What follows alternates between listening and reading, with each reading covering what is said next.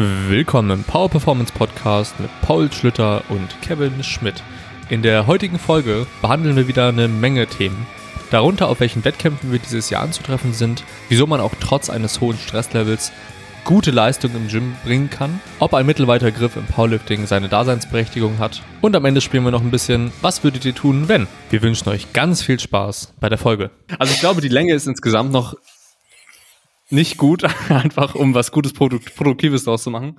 Das nervt ja, also gerade auch noch so ein bisschen. Ja, also ne, wie das halt so ist mit Länge, da muss man wirklich, es darf nicht zu viel sein, aber es darf auch nicht zu wenig sein. Es muss halt genau passen. Ich glaube, genau da können wir die Folge einfach anfangen. Perfekt. Willkommen. Willkommen an alle. genau. Also wir haben hier gerade ein bisschen gequatscht über, über meine, über meine Haarlänge natürlich. Äh, ja, ja um das nochmal auf den also Punkt die zwischen den Beinen. Ne? Genau. Perfekt. Der, der, der ähm. eiserne Vorhang. Cool, dass wir wieder Zeit gefunden haben, Paul, ein wenig yes. zu quatschen über ja. alles, was abgeht gerade. Trainingstechnisch vielleicht mal ein bisschen zu drüber ein paar Sachen zu oh, quatschen. Oh, yes. Da habe ich auch noch ein bisschen was zu erzählen, was mich so ein bisschen nervt. Äh, uh, dass ich da, los. oh ja, mach direkt voll rein, hau raus. okay. Keine Zeit verschwenden hier heute keine Zeit verschwenden, wollen wir sofort reingehen. Okay. Ähm, und zwar ist es so ein bisschen ein, habe ich die letzten Wochen, Monate immer so ein bisschen mitbekommen von ein, ein paar Coaches. So kam es mir, also so habe ich es zumindest auch rausgelesen aus gewissen Posts und weiteres und mhm. was repostet wurde, ähm, dass der dass für sie der, Ein der Anschein von einem Coaching-Job so ist, dass der extrem stressvoll sein muss. Ähm, damit meine ich vor, also damit meine ich vor allem, dass es extrem viele Stunden sein müssen, die ein Coach arbeitet. Mhm. Äh, dass es extrem viele Athleten sein müssen, mit denen ein Coach arbeitet. Und dass ein Coach also dauerhaft eigentlich nur gestresst sein muss, weil er ja so leidenschaftlich ist in diesem Sport und er so viele Leute, so vielen Leuten helfen muss oder helfen möchte. Ähm, und ich glaube, dass das einfach ein super falsches Bild von, von einem Coach aufzeigt oder wie das Ganze auch mhm. sein kann. Weil es ist ja nicht so, wir sind ja wir als, als Coaches im Powerlifting, wir hängen ja an gar keiner Struktur. Das ist ja was anderes als ein Coach oder was auch immer zu sein in einer Verbandsstruktur. Verband, ja, ja, ja. Genau, da ist man ja an gewisse Dinge gebunden und da ist es vielleicht eher so, dass man dann auch mhm. enorm viel Stress erfahren muss, weil die Struktur eben so ist. Aber wir als Powerlifting-Coaches können uns den, können uns ja alles so setzen, wie wir wollen. Wir können die Struktur setzen, wie wir wollen. Wir können uns eine Athletenzahl setzen, Athleten, Athletinnenzahl setzen, wie viele wir betreuen wollen. Ähm, und demnach wird dann halt auch unser Arbeitsumfang ausfallen. Ähm, und zu sagen, dass ein Coaching-Job an sich enorm stressvoll sein muss und man eigentlich die ganze Zeit nur arbeitet, ist meiner Meinung nach einfach nicht förderlich und wird nicht dem gerecht, wie man das Ganze mhm. machen kann. Äh, und ist meiner Meinung nach halt auch einfach nicht langfristig gesehen sinnig, ne? Zu sagen, immer 60 Stunden arbeiten zu müssen und so weiter, ist halt meiner Meinung nach, mhm. das kann ja jeder auch so sehen, wie er möchte, äh, vielleicht nicht so das langwierigste. Ähm, und okay. spiegelt vielleicht auch Athleten und Athletinnen nicht das richtige Bild wieder, ähm, wie der Coach dann seine Sachen managt, wie er mit Stress umgeht. Ähm, genau, das wollte ich einfach mal loswerden. Vor allem, mhm. es, es, äh, das, das nervt mich halt einfach, weil mein Coaching so darauf ausgelegt ist, und das ist die Struktur, die ich mir entwickelt habe, möglichst Qualität an nach vorne zu schieben, das ist mir das Wichtigste.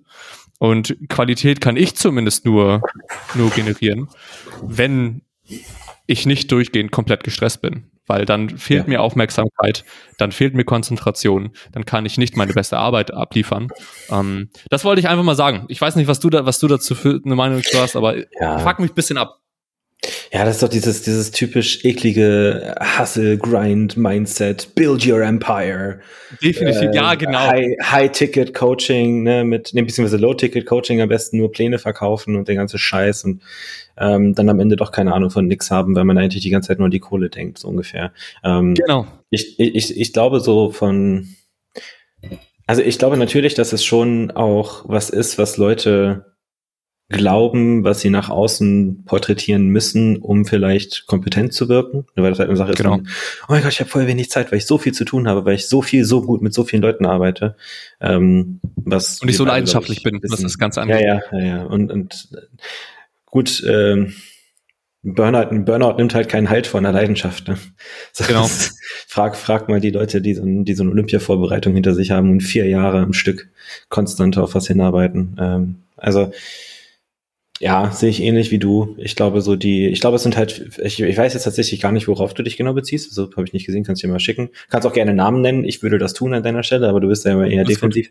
ähm, nee, ähm, ja, ein Coach, ne, die, die Qualität steht an erster Stelle. Ich glaube, was man halt doch nicht vergessen darf, und da müssen wir auf dem Boden der Tatsachen bleiben, das, ist- das ist auch so eine Sache, wo ich dich immer wieder so ein bisschen anstupse, ist halt, ähm, äh, gerade die Langfristigkeit, langfristige Entwicklung ist schon wichtig. Ne? Und wenn man sich halt die Trends anschaut, die wenigsten Leute, ähm, auch auf internationaler Bühne, leben rein vom Powerlifting-Coaching. Ne, die, die meisten machen irgendwie was nebenher, ziehen was nebenher mit auf. Und so ein bisschen diese langfristige Perspektive sollte schon da sein, denke ich. Oder halt andere Standbeine. Ne? Ähm, ich, ich glaube, so diese, die, die Leute wie, ich, mir fällt jetzt kein Beispiel an, aber so, so die Coaches, die das tatsächlich als Leidenschaft machen, die das hauptberuflich machen, die aber oft noch zu wenig Geld verlangen für, da, für die Arbeit und für die Qualität an Arbeit, die sie eigentlich abliefern. Das sind halt so die Goldstücke. Aber die gibt es nicht, oft nicht lang, ne, weil die, die halten halt nicht lang. so, das ist, die sind dann halt irgendwann kaputt. Ähm, Safe. und das ist halt, also gerade die Sache ist auch echt, eine, echt was, was mir auch im letzten Jahr ähm, ultra hart also eingebrannt wurde einfach, weil ich ne, nach dem nach dem Umzug von Leipzig nach Bonn, da habe ich schon auch dann ein bisschen gemerkt, äh, als es dann wieder mehr wurde, so da hatte ich, ich glaube, ich hatte zwischendurch 38, 39 AthletInnen, die ich betreut Mhm. habe, plus ein paar, die ich sportpsychologisch betreut habe, plus nebenher Umzug und so. Äh, das war, das war schon knapp. Ne? Also da ging es mir eine Zeit lang wirklich nicht gut. Ja. Ähm, ich bin dann jemand, das, äh, jemand, bei dem der Körper Warnsignale schickt. Also ich merke dann, dann kriege ich irgendwie eine Migräne oder werde krank oder sonst irgendwas. Eine Kla Klassiker nach der DM, so jedes Mal nach, nach ja. der zweiten DM dann.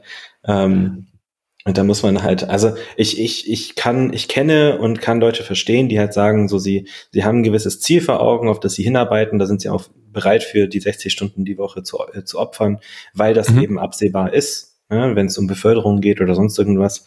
Aber ganz ehrlich, wie gesagt, als Coach, du kannst es dir halt selber einteilen und sofern du jetzt nicht irgendwie, also, weil das, das Ding ist ja, ich weiß von mir selber, die Wochen, und da gab es einige von, auch letztes Jahr, in denen ich so 55 bis 60 Stunden geschoben habe, sind die Wochen, in denen ich qualitativ schlechtere Arbeit geleistet habe. Ja. Einfach weil, weil du einfach im Kopf nicht ganz da bist. Ne? Das, ist, Ja. das macht schon einen krassen Unterschied. Und dann machst du halt, dann, ne, dann guckst du vielleicht mal bei ein paar Videos nicht ganz genau hin bei den Leuten, bei denen du denkst, ja, das passt technisch eh schon. Ne, dann, und dann stagniert das vielleicht mal einen, einen Blog und dann am Ende fragt man sich so, sag mal, was habe ich eigentlich? Ich habe eigentlich die letzten vier Wochen jedes Mal im Check-in nur gesagt, ja, sieht, sieht geil aus und gar, also gar keinen Anhaltspunkt gegeben für weitere Entwicklungen, auch nicht mal nachgefragt, so woran würdest du gerne arbeiten oder so einfach so einfach nur Daumen hoch gegeben, so nach dem Motto, Ja. jo, kann ich, kann ich abhaken. Und das, das merkt man dann schon, ähm, Wobei mir das nie vorgeworfen wurde, was ich natürlich Mhm. mein, meinen AthletInnen hoch anrechne. Ähm, ja, aber da bin ich eigentlich bei dir. Ich, ich kann, ich kann dieses, auch diese, diese ganze Self-Improvement-Schiene, ne, und dann am besten noch äh, fünf, fünf Audiobücher von Jordan Peters und nach Russland fliegen und ins Koma versetzen lassen, wenn man seine Sucht nicht los wird, wenn man ein verdammter Alkoholiker ist, wenn man den, den jungen Männern predigt, was für ein geiler Mann und was für ein geiles Tier man sein soll. Also kann ich gar nichts mit anfangen. Das ist ich, nicht, nicht, kann ich nicht nur nichts mit anfangen.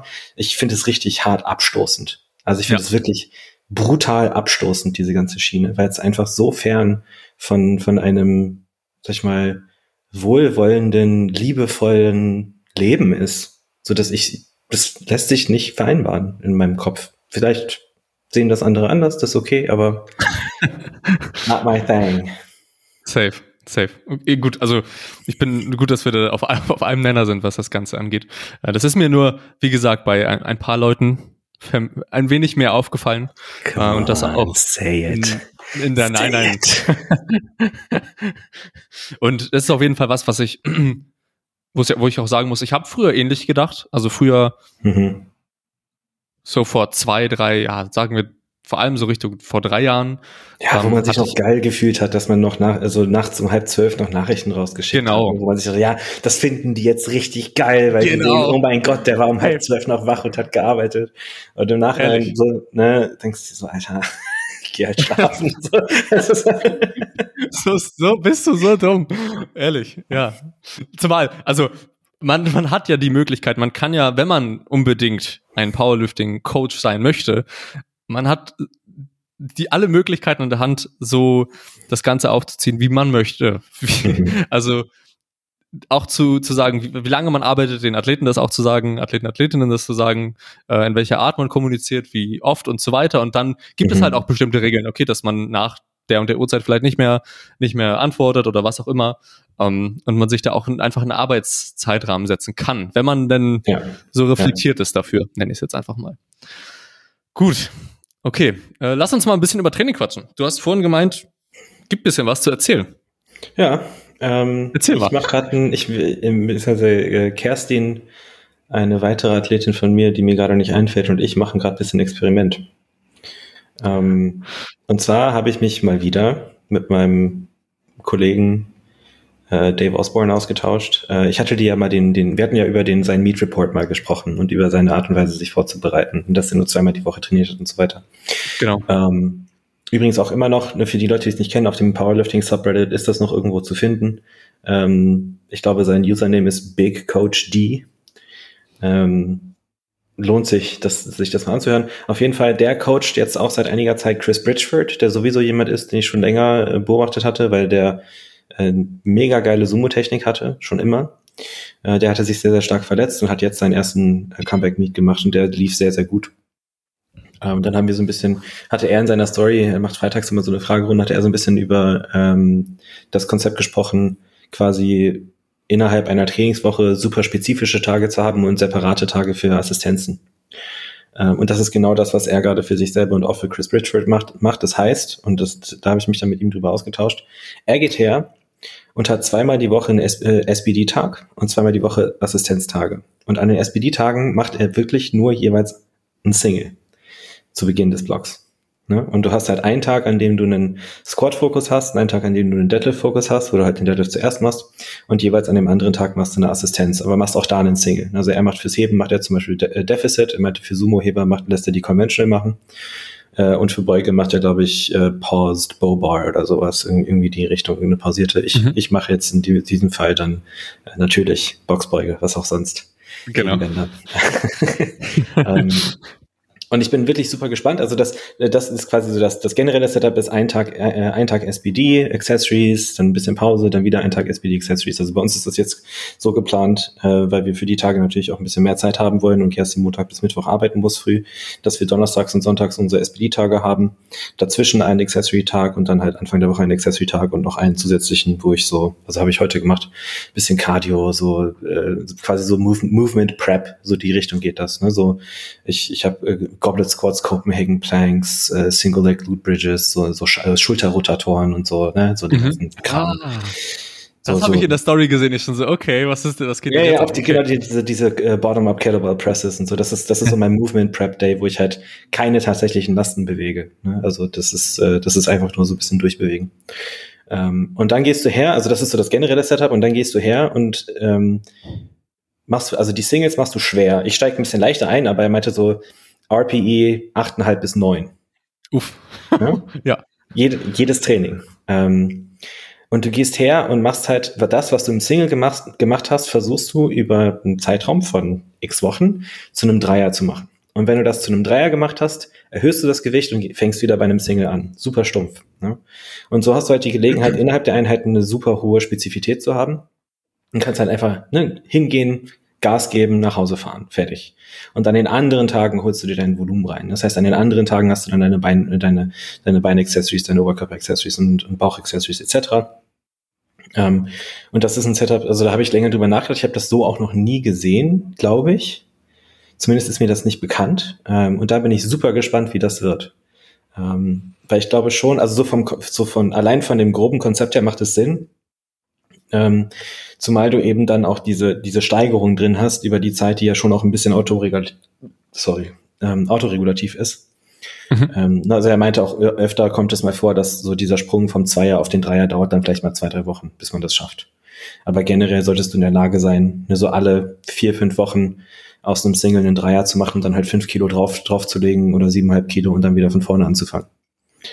Ähm, da bin ich sehr, sehr gespannt. Also das wird interessant. Ich denke, also. Das, das, ist halt eine ganz andere Art auch von Belastungssteuerung. Also ich habe jetzt auch gemerkt, ich habe den ersten Accessory-Tag am, am äh, Montag gemacht und das, der war viel, es war viel zu wenig. Ich war nach 50 Minuten war ich fertig. Ich habe alle meine Accessories so für, also ne, halt da, da Quad Focus und Lat Focus für den Oberkörper. Dann habe ich einen Tag für, an dem anderen Tag mache ich eher so Bein, Beinrückseite ähm, und, und Brust. Mhm. Brust, Schultern, so die Richtung. Ähm, und jetzt, die, wie gesagt, 50 Minuten, dann war ich fertig mit allen Übungen. Das waren, glaube ich, sechs, sechs Übungen bis zu vier Sätze.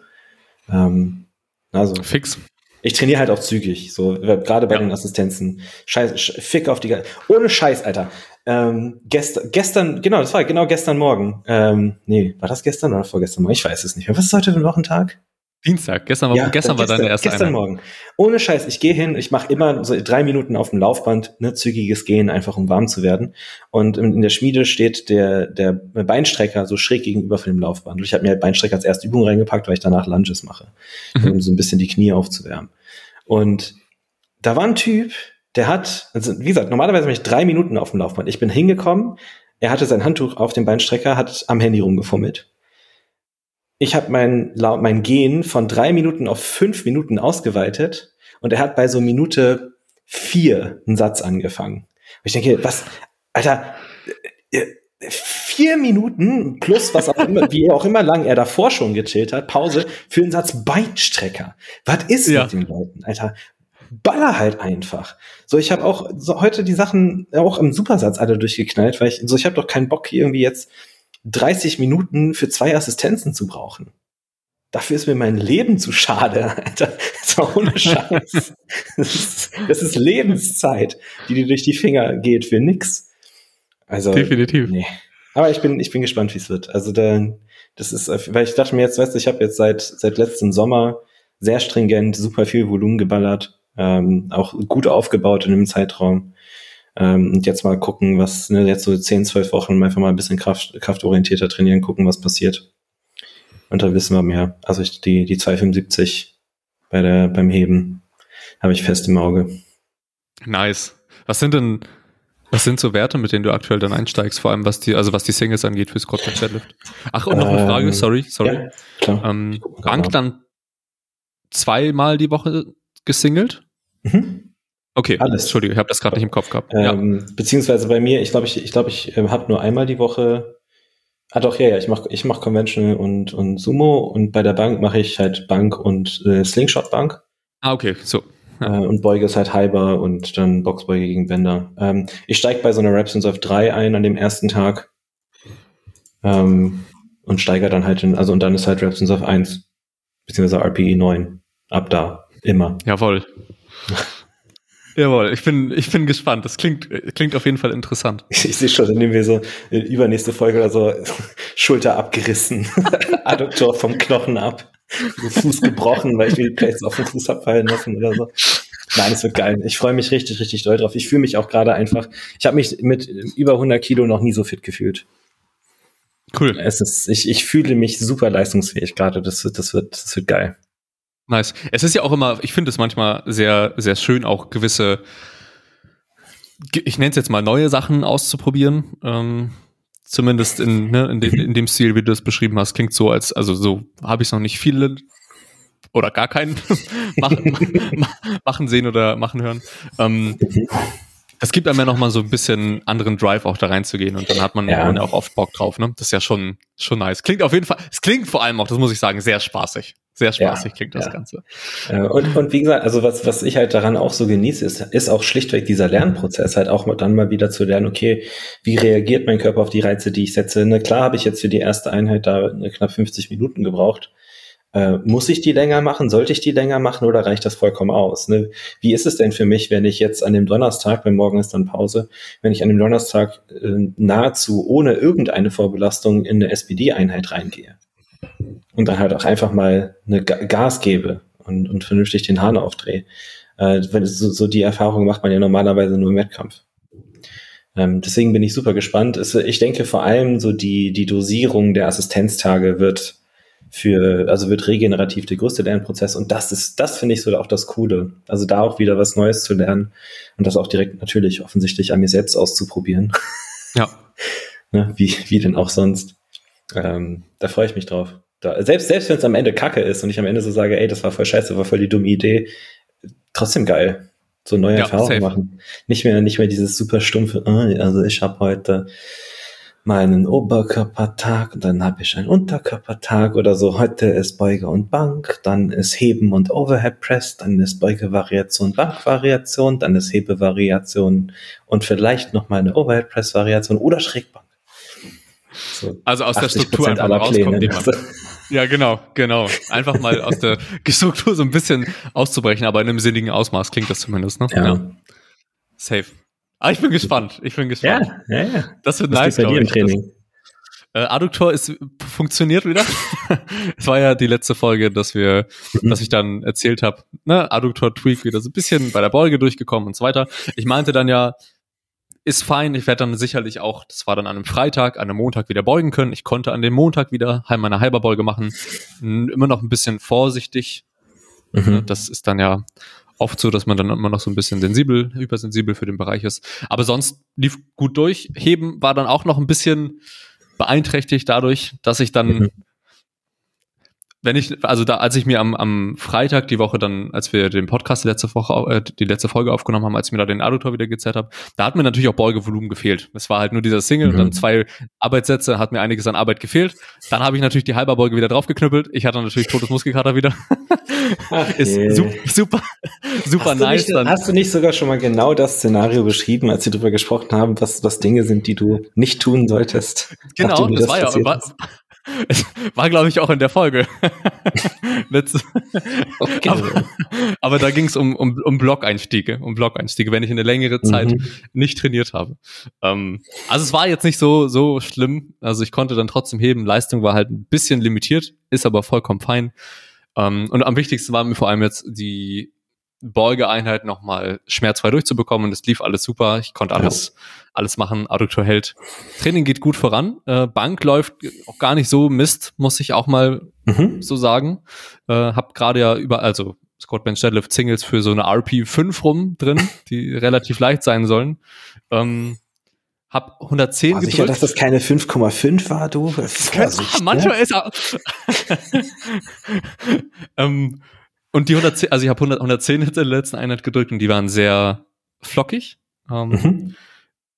Und wir haben hier in Greifswald am 26.03., wenn das mit Corona mhm. und so weiter, mit den Bestimmungen und so weiter funktioniert, haben wir eine Landesmeisterschaft hier. Ähm, also richten wir die aus. Mhm. Und ich werde natürlich dann mir nicht die Möglichkeit entgehen lassen, fünf Minuten ins Gym zu fahren und meinen Single zu drücken auf dem Wettkampf und wieder mhm. nach Hause zu fahren. Also ich werde dann wahrscheinlich auch starten. Äh, Ach, und dann gucken wir mal. Ist nur Bank. Nur Bank. Okay. Hier, wir sind in ja. Greifswald, hier gibt's nur Bank. ja, true. äh, dann schau, schauen wir mal. Also so ein bisschen einfach mal gucken, was die Bank so macht. Ich bin ja konstant eigentlich noch am, am Undershooten, was die Bank angeht, aber äh, dann ja. wird mir das wieder eine, eine gewisse Lehre sein, dass dann wahrscheinlich auch ein bisschen mehr geht, als ich denke. Hoffentlich. Mal gucken. Schauen mhm. wir, was funktioniert. Ansonsten Training läuft rund. Ich habe ähm, mich wieder gut, habe wieder Konsistenz finden können. Einheiten laufen rund. Ich muss jetzt wieder oder versuche mich wieder ein bisschen in den Groove reinzubringen, morgens zu trainieren. Das war ja was, was wir mhm. vor ein paar Podcast-Folgen ja. auch besprochen haben. Durch ein paar Termine hat sich das Ganze, ich finde, es geht dann, wenn ich mir das nicht aktiv so plane, fällt man leicht aus dem Rhythmus raus. Jetzt versuche ich es wieder so ein bisschen zu integrieren. Macht super viel Laune, ist natürlich wieder die ersten Einheiten. Typisches Beispiel von man fühlt sich schlecht, Performance geht aber trotzdem gut durch. Also ja. Gefühl, Gefühl und eigentliche Performance waren so weit auseinander wie nur irgendwie möglich, aber Performance war trotzdem fein. Moment, was bedeutet denn für dich, wenn du sagst, also was bedeutet das, wenn du sagst, früh trainieren? Äh, sieben. Ist für ah. mich in der Früh. Okay. Okay. also, vor allem in, äh, zu meinen sonstigen Zeiten auf jeden Fall sehr früh. Ähm, okay. Aber ja.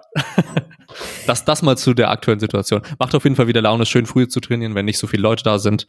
Mhm. Ähm, zu, vor allem zur aktuellen Situation einfach passend. Ja. ja. Ähm, genau. Hast du, hast du ein Athlete-Highlight eigentlich?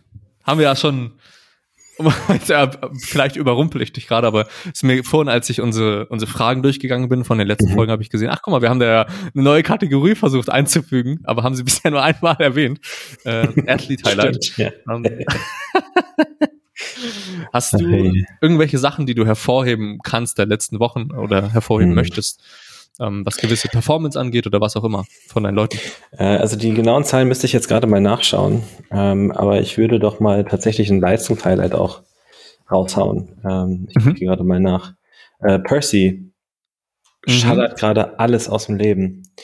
Äh, der Junge geht so ab, Alter. Das ist der, der als als, als wie Unkraut geht seine Kraft gerade nach oben. Das ist unglaublich. Ähm, der hat halt, ne, der hat halt so klamm und heimlich die letzten Monate irgendwie so ein bisschen vor sich hin trainiert. Und jetzt mhm. gerade haben, also ne, so, so, so ganz, ganz langsam und still. Die Leistungen waren alle so da, wo man sie ungefähr erwarten würde, ne, waren ganz okay. Und jetzt plötzlich äh, Woche für Woche wird es einfach immer mehr und immer mehr.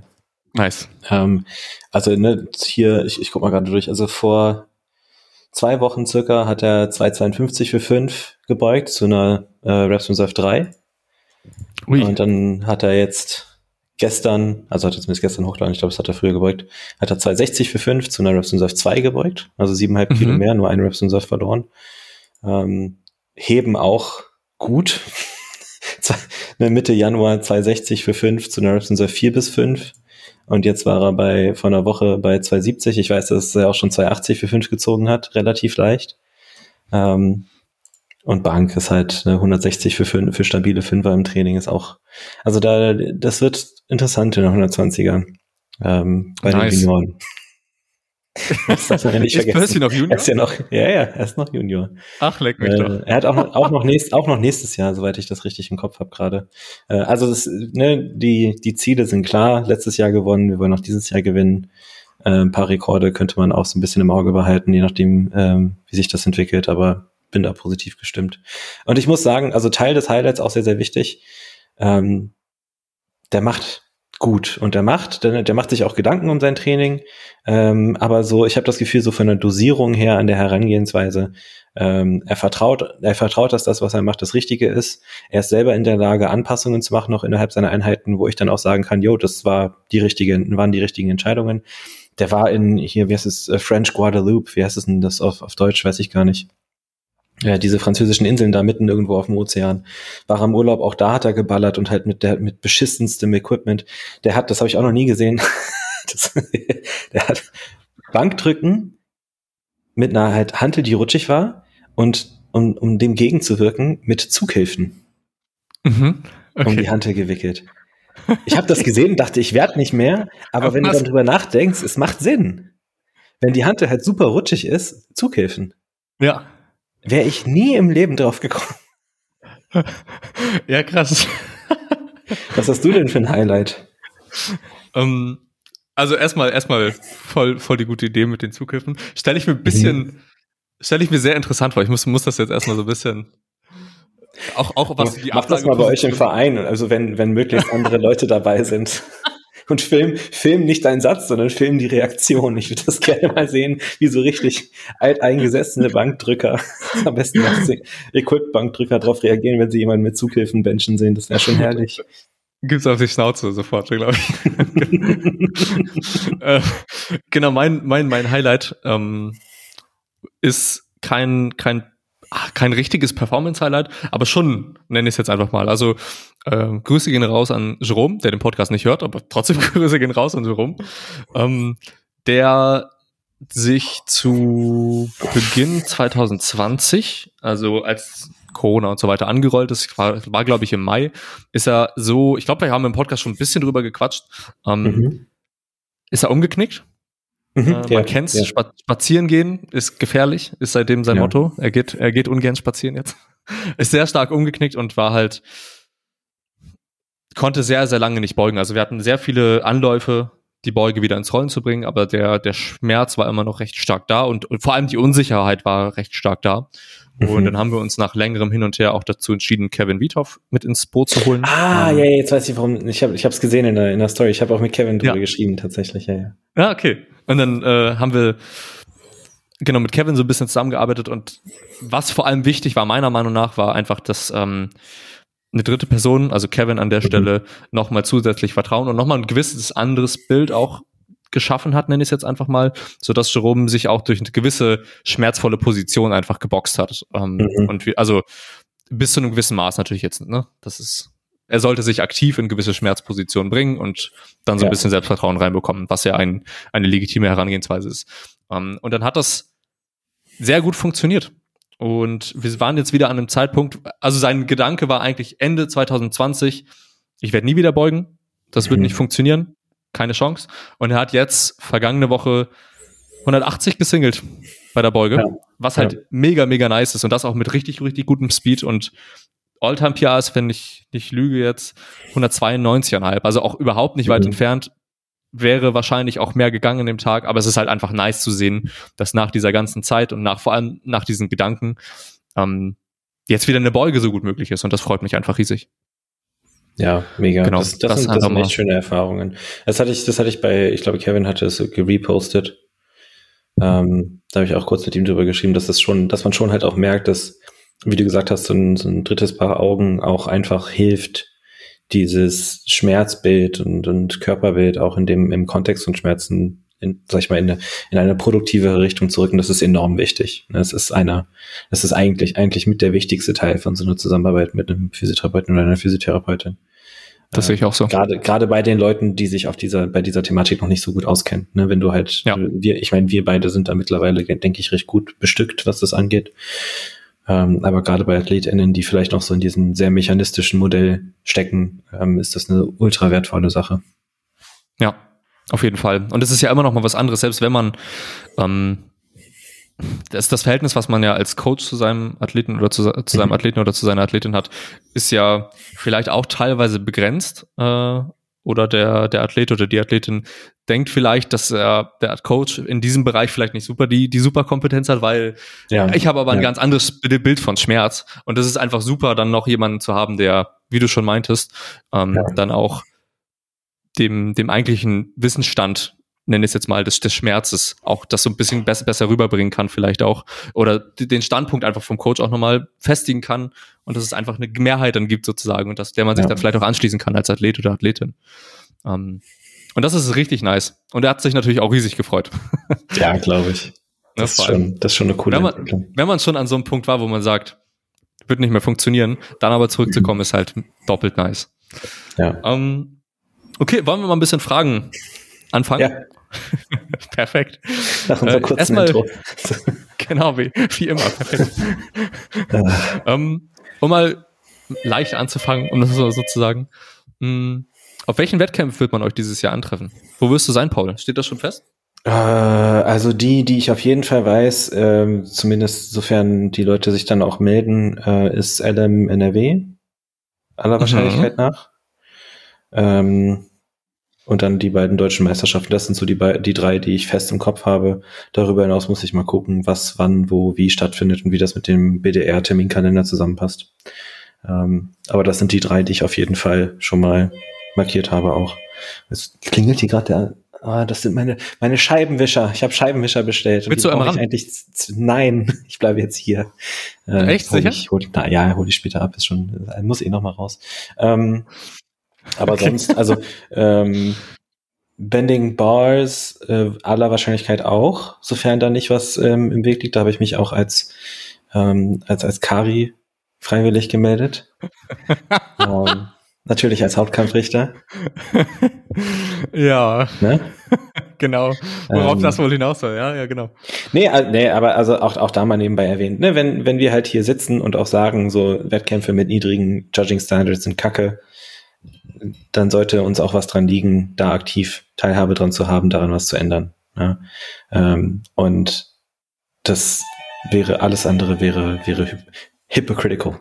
Und jetzt gehe ich wirklich mal kurz zur Tür. Ich mache mal eben Pause. Ja. So, bin wieder da. Ähm, Perfekt. Also ja, ne, das ist, wie gesagt, wenn, wenn, wir, wenn wir da Kritik äußern, sollten wir uns auch, denke ich, bereit erklären, was dran zu ändern, sofern das in unserer Macht liegt. Und ähm, da freue ich mich drauf. Ich ja. denke, also ich, auch da wieder, auch bei dem Mockmeet, meine Leute haben es gesagt, ich gebe tatsächlich, man kann es sich nicht vorstellen, ich gebe schnelle Presskommandos bei der Bank. Wenn ich sehe, dass die Hand auf der Brust ruht, dann gebe ich ein Presskommando. für mich so, der, das, der Grund, warum ich meine Leute im Training so hart pausieren lasse, ist, ist, ist eben, weil es im BVDK sehr viele KampfrichterInnen gibt, die ultra lange, unnötige Pausen geben. Und darauf sollen die Leute halt vorbereitet sein. Aber ich bin da selber sehr fair. Ja, was, wie sieht's ja. bei dir aus? Ähm, dann sehen wir uns wahrscheinlich ganz oft dieses Jahr. Das freut mich. Also hm. LM NRW ist zumindest gerade angedacht, ähm, mhm. dass ich, dass ich auch da sein werde, weil ich habe da einen Athleten, der sich, der da seinen ersten Wettkampf machen möchte und sich auch dann mhm. direkt die Quali für die DM holen möchte. Ja. Ähm, und dann habe ich einen Athleten, der sich nochmal eine Quali für die DM abholen muss dieses Jahr. Uh. weil oh. voraussichtlich die DM früher liegt als der also der Wettkampf, der nicht mhm. in einem Zeitfenster von zwölf Monaten stattfand. Was ja, super ärgerlich ist. Wir wollen jetzt keine Gerüchte in die Welt setzen. Nicht, dass ich nochmal eine fiese Nachricht von dem äh, Vizepräsidenten vom BVDK per Instagram bekomme, wo er sich darüber beschwert, äh, wo er wütend darüber ist, dass ich eine Info habe, die er offensichtlich noch nicht hatte. Nur mal so am Rande erzählt. Genau. Also das hast du schon so ein bisschen angedeutet. Man, man munkelt, es gibt ein paar Termine, was die Deutsche angeht, aber ne, wir haben ja wir haben keine Ahnung. So, das kann man, kann man so sagen. Ne? Äh, an ähm, dem Punkt darf ich gerne auch die Nachricht weitergeben, dass der BVDK aktuell noch äh, einen Referenten für Öffentlichkeitsarbeit sucht auf freiwilliger Basis. Also wer da Bock drauf hat, kann das gerne machen. Ich habe nach der patzigen Nachricht, die ich bekommen habe, damals ein Angebot gemacht für 4000 Euro im Monat würde ich das wohl machen. Ähm, aber hab, ich habe da keine Antwort drauf bekommen. also ich weiß bis heute nicht, wo ich meine, meine Bewerbung hinschicken soll. Na toll. Scheint doch nicht so interessiert zu sein, ne? Toll. Ja. Um, ja. Aber auf jeden Fall müssen wir uns da, also muss äh, Yannick, Grüße gehen raus, der muss sich da noch eine Quali abholen, ärgerlicherweise, aber gut, ist dann halt auch für ihn recht entspannt. Ist ein Junior, mhm. muss in der 105er sich schnell einen total zusammenbasteln und dann passt das schon. Ähm, und es wird vor allem cool, ihn, ihn mal zu sehen. Ich habe ihn, glaube ich, erst einmal getroffen. Auf dem Insanity 2019, als es das Ganze noch so gab. Auch schon alles super lange her. Ähm, das wird auf jeden Fall nice. Und die Deutschen definitiv auch. Äh, Bending Bars spiele ich ja gerade sehr mit dem Gedanken, selber zu starten. Ähm, uh. Ja, tatsächlich. Äh, Weil es aktuell aussieht, also je nachdem natürlich, wann die Deutschen an anstehen, ne, weiß man ja nicht. Aber es sieht dann doch danach aus, als wenn der Bending Bars da wahrscheinlich ungefähr in den Zeitraum auch reinspielt. Ähm, und meine, meine Leute dann auf den deutschen Meisterschaften einfach starten und wahrscheinlich nicht den Bending Bars angehen. Wann um, ist der ähm, Bending Bars nochmal? Hast du es gerade im Kopf? Letztes Augustwochenende. Ah, okay. Gut. Genau. Also äh, ungefähr in dem Zeitrahmen von den Deutschen wahrscheinlich. Mutig. Ähm, genau, verm vermutlich, vermutlich. Und ich möchte eigentlich gern starten. Bisher sieht es noch nicht so aus, als wenn jemand von mir starten kann oder, oder möchte, weil sie andere Wettkämpfe angehen. Das heißt, da werde ich dann wahrscheinlich auch da mhm. sein ne, wenn ich selber starte. Äh, und ja. Mara hat mich auch schon gefragt, wie es denn aussieht, ob ich dann auch Kampfrichter machen könnte. Ja, würde ich natürlich, wenn ich da bin, definitiv ähm, möchte ich da auch helfen. Komm, so machen wir Kampfrichter-Team, du, Kerstin und ich. Ja, klingt nice. Bin ich dabei.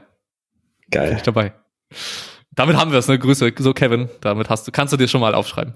ähm, und ja, das sind aktuell so die Wettkämpfe, die ich im, im Kopf habe. Es gibt da noch wahrscheinlich was in Hamburg, vielleicht in Hamburg, äh, dass die, mhm. das Share Athletic was ausrichtet. Da würde ich dann ah, okay. auch gerne da sein, wenn die eine LM machen.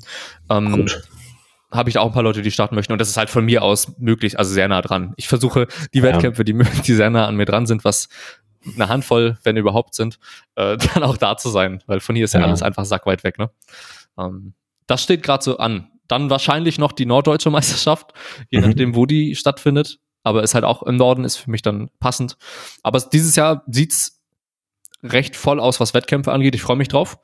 Ähm, und wie es aktuell aussieht, werde ich also das, was ich letztes Jahr nach dem Septembermonat gesagt habe, dieses Mal praktizieren müssen, dass ich mir einen besseren Plan mache, was den August September Zeitraum angeht, ähm, was so Wettkämpfe angeht, dass ich da nicht nichts esse und fünf Kilo droppe vom Gewicht und einfach todesgestresst bin, sondern mir einen guten Plan, Plan mache, was das Ganze angeht. Ich denke, das wäre eine gute Idee. Ja, ich gebe, ich gebe mir Mühe. Hm, Okay, also das sind so die Wettkämpfe. Mal schauen. Also ich hatte vor allem selber selber auch Bock, Bending Bars, das Feeling zu genießen, was äh, meine Athleten und Athletinnen die letzten Jahre genießen konnten. Mhm. Das selber als Athlet. Ich freue mich drauf. Mal schauen, ob das oh klappt. Ob ich mit Kevin, du startest bei einem unge ungetesteten Wettkampf. Du bist doch locker auf Stoff, oder? Safe. so sieht's aus. Perfekt. Gerade so, so um die, um die 600 irgendwo wirst du wahrscheinlich landen, oder? Wenn ich es richtig im Kopf um, ähm, habe. Letzter Wettkampf waren 605. Ja. Um, dieses Mal schauen wir mal so 620 wären ganz nett. Okay. Gucken wir okay. mal. Ja. Gucken wir mal. Alles, ja. alles drüber hinaus wäre natürlich auch nett, sagt man natürlich nicht nein. Aber so in die mhm. Richtung geht zumindest die Zielsetzung, was den Wettkampf angeht. Ja. Ähm, Zumindest die realistische Zielsetzung. Alright, um mal auf die, auf die nächste Frage zu sprechen zu kommen. Ähm, warum viel bessere Leistung, wenn jetzt wieder Routine gegeben ist, aber Stress RP 9,5 besteht? Also, um auch ein bisschen Kontext zu geben, wenn ich das noch richtig im Kopf habe, es geht vor allem darum, dass jetzt, ähm, dass die Person einen neuen Job angefangen hat, der sehr, sehr, sehr, sehr, sehr viel Stress mit sich gebracht hat, zum, vor allem in der Anfangszeit, aber mhm. dadurch natürlich ein anderes Maß an Routine entstanden ist, viel mehr Struktur, was so den Alltag angeht, entstanden ist als vorher, wo man, wo die Person recht viel Zeit hatte. Ähm, aber die Leistung halt enorm viel besser ist jetzt obwohl mhm. der Stress so hoch ist, aber jetzt Struktur besteht. Was sind so deine Gedanken darüber? Die, die, Frage beantwortet sich halt von alleine auch schon, ne? weil halt Strukturen gegeben sind und plötzlich die Ressourcen äh, da sind, um mit dem Stress vielleicht auch besser umzugehen. Ich kenne aber auch Leute, die einfach mit mehr Stress besser Leistung, äh, bisschen bessere Leistung bringen, tendenziell. Ich würde es halt nicht, ich würde es halt in meinem Kopf nicht so kausal äh, darstellen. Ich würde halt, ich würde das einfach mitnehmen, so als Erfahrung, sagen, okay, scheint so zu sein, dass irgendwie in diesem System, wie es jetzt, jetzt gerade existiert, mir die, mir die Möglichkeit besteht, gut Leistung zu bringen. Das ist schön, das nehme ich mit. Vielleicht ändert sich das mal, vielleicht ändert sich das nicht, wer weiß. Ähm, aber ja, das finde find ich jetzt nicht so abwegig. Ich mache viel äh, oft die Erfahrung, dass gerade Leute, ne, wenn die dann irgendwann mit dem Studium fertig sind und in, in den ersten Job gehen, plötzlich dann merken, wie geil so eine Alltagsstruktur auch sein kann, ja, wenn man sich daran hält für, für das Training. Und auf einmal, ne, vorher machen sie sich alle Gedanken, oh mein Gott, wie soll ich noch Training machen neben 40 Stunden Arbeit und mm. und dann trainieren sie halt ein bisschen weniger und die Einheiten werden halt ein bisschen schneller, weil sie auch mal weniger als sieben Minuten Satzpause machen. Ähm, für einen Weinstrecker. ne? Ähm, und wundern sich dann, warum die Leistung tatsächlich weiterhin nach oben geht. Also finde ich jetzt nicht sonderlich abwegig. Klingt nee, eigentlich ich, in sich recht sinnig. Ja, finde ich auch. Ähm, ich glaube, man sollte generell auch nicht mit dem Gedanken ähm, unbedingt herangehen. Auch wenn wir wahrscheinlich wissen, dass vor allem ein sehr hohes Maß an Stress ähm, und ja, ich lasse einfach mal dabei, wenn es ein sehr hohes Maß an Stress ist, dass es sich wahrscheinlich langfristig auch gesehen auf die Performance negativ auswirken könnte, sollte man meiner Meinung nach insgesamt nicht mit der Erwartung rangehen, ähm, okay, ich bin jetzt gestresst, also fühle ich mich scheiße vielleicht, also ist meine Einheit auch kacke. Mhm. Ähm, zumal, sorry, dass ich, dass ich dich unterbreche. Alles gut. Zumal man auch bedenken muss, ähm, das mag, ne, wie du gesagt hast, sehr stressig beim Job-Einstieg und so weiter. Aber pst, hey, kleiner Spoiler der Körper und auch der Kopf gewöhnen sich an Belastungen mit der Zeit. Also natürlich gibt es ein gewisses Maß, wo es halt einfach zu viel ist. Ne? Wenn du jetzt jeden Tag anfängst, na, halt wenn du jeden Tag Hustle, Grind, zwölf Stunden Arbeit, da sind wir wieder. 400 Klienten und äh, ähm, dann wird es nicht, nicht sonderlich lang gut gehen. Ähm, oder du arbeitest halt scheiße und äh, pushst halt einfach immer dieselben, also ne, machst halt so Massenabfertigung, dann hast du halt auch nicht und tust einfach nur so, als würdest du so viel arbeiten. Ähm, aber man gewöhnt sich auch dran. Man lernt ja auch besser damit umzugehen. Ne? Und das ist so, das ist auch ein Prozess des, des Erwachsenwerdens irgendwo, ne? mit solchen, solchen Sachen lernen, umgehen zu können. Und man, ich, ich glaube, eine Sache, die viele Leute, sag ich mal, ich, ich glaube, viele gehen in solche Situationen rein mit der Erwartung, dass sie so die einzigen sind, die sich damit schwer tun. Ne? So, oh mein mhm. Gott, so ich muss, ne, ich habe jetzt einen, plötzlich einen Vollzeitjob, ich weiß gar nicht mehr, wie ich, ne, wie ich mich um mein Essen kümmern soll und so weiter, wann ich das alles, ne, wann mache ich Haushalt, bla bla bla bla bla. Trust me, dude das sind alle. alle. Also, also, vielleicht weniger Ausnahmen, aber die meisten Leute, so ich, ich kenne Leute, die mit Ende 20 sich anfangen, Gedanken, nachdem sie schon ne, acht, acht, sieben, acht Jahre im Berufsleben sind, sich dann erstmal anfangen, Gedanken zu machen, ähm, wie man sich dann vernünftig regelmäßig ernährt und so Späßchen. Ne, das ist, das sind äh, Themen, die weitaus äh, nicht rein individuell sind und nicht bedeuten, dass man selber ein Versager oder eine Versagerin ist. Im Gegenteil, das sind, so, das sind Teile dieses Prozesses, indem man sich halt einfach so langsam entwickelt und dann auch irgendwann vielleicht das Gefühl haben könnte, dass man vielleicht doch erwachsen geworden ist. Aber die meisten, die ich kenne, sind davon noch eher weit entfernt. Per perfekt einfach wieder. Du, du, du kannst es immer richtig gut, ein, äh, ein paar Schüsse zu ummanteln und sie leicht, leicht zu verteilen, links und rechts. So, so wie so eine, wie eine zu Kanon. Kanonenkugel in Bacon eingewickelt. So sieht's aus. Veganen Bacon, sorry. Genau. Ve Wollte wollte Bacon. gerade schon sagen. weil wir, weil wir vorhin, ähm, also ich bin, Diese bin Vorstellung von einer Kanonenkugel in veganem Bacon eingewickelt. So ist dann der Bacon nur hinten angebraten, wo die Explosion war? Ist der noch roh? Brät man den vorher? Aber wenn man den vorher brät, dann kann man ihn nicht mehr so gut um die Kanonenkugel wickeln. das. Das sind, hier sind logistische Themen im Raum, denen wir uns widmen müssen, Kevin. da muss, da muss ich auf jeden Fall nochmal drüber nachdenken. Ähm, genau. Also ich bin da, bin da, bin da voll bei dir. Und ähm, musste auch sehr, also jeder, wie du schon meintest, jeder, der gewisse Anforderungen ausgesetzt ist im Leben oder das sich auch entwickelt mit der Zeit, ob es dann vom Studium ins Arbeitsleben ist, glaube ich, was das das meiste, die meiste, eines der meisten Umgewöhnungsphasen, die häufigste Umgewöhnungsphase bei vielen Leuten einfach ist. Ähm, das braucht einfach seine Zeit vielleicht auch, ne, sich Ja. da in gewisse Strukturen einzufinden. Manche sind auch einfach viel, vielleicht besser darin, schnell sich an gewisse Strukturen zu gewöhnen oder weil sie insgesamt auch sonst vorher eigentlich recht strukturiert waren, aber jetzt diese zusätzliche Struktur ähm, insgesamt vielleicht auch ein bisschen Planung weggenommen hat, nenne ich es jetzt einfach mal, wenn man vorher recht Mhm. viel Raum hatte und sich das dann alles so ein bisschen zurecht strukturieren musste. Äh, jetzt aber alles recht fix ist mit der Arbeit. Okay, man hat einfach den Arbeitsblock und davor kann man mal das und das machen und danach geht man ins Gym. Das vereinfacht das Ganze vielleicht auch noch mal ein bisschen mehr. Ähm, genau, das sind nur noch so Sachen, die mir dazu eingefallen sind. Weil wir vorhin über Wettkämpfe gequatscht haben, an denen wir dieses Jahr sind, wo wir, wo Mhm. man uns antreffen kann, ähm, hat noch jemand die Frage gestellt, ob wir Tipps haben oder was unsere Tipps sind, um Leute zu bestärken, äh, einen Wettkampf zu machen, also den ersten Wettkampf zu machen, ähm, die sich aber noch zu schwach finden. Was, was wäre so, wären so deine Ansätze? Wie kann man die Leute bestärken? Ja gut, wenn ich halt, äh, keine Ahnung, Leichtathlet bin, mache ich halt auch als Sprinter dann keine Wettkämpfe, bis ich so schnell bin wie Usain Bolt. So Finde ich, finde ich legitim. halt, äh, ja, das. Also, das ist, also allein, äh, ne, weil- also ich denke, der, wenn man dies, dasselbe Konzept auf andere Sportarten übertragt, das ist das Einfachste, um das darzustellen, wie, wie banal das eigentlich ist. Ne? Ähm, natürlich, der, der, der, der, also ich glaube, das, worin sich die Leute, die sich mit dem Sport noch nicht auskennen, verlieren, ist eben die Tatsache, dass wir keine Differenzierung nach Leistungsniveau haben. Jemand, der ein oder jemand, die ein 250 Kilo total hat, die, die startet auf demselben Wettkampf wie die Leute, die 400 plus machen. Ne? Ähm, das ist halt von, von, vom Leistungsniveau ein riesiger Unterschied, aber wir sind halt eine fucking Randsportart mit super geringen Teilnehmerzahlen.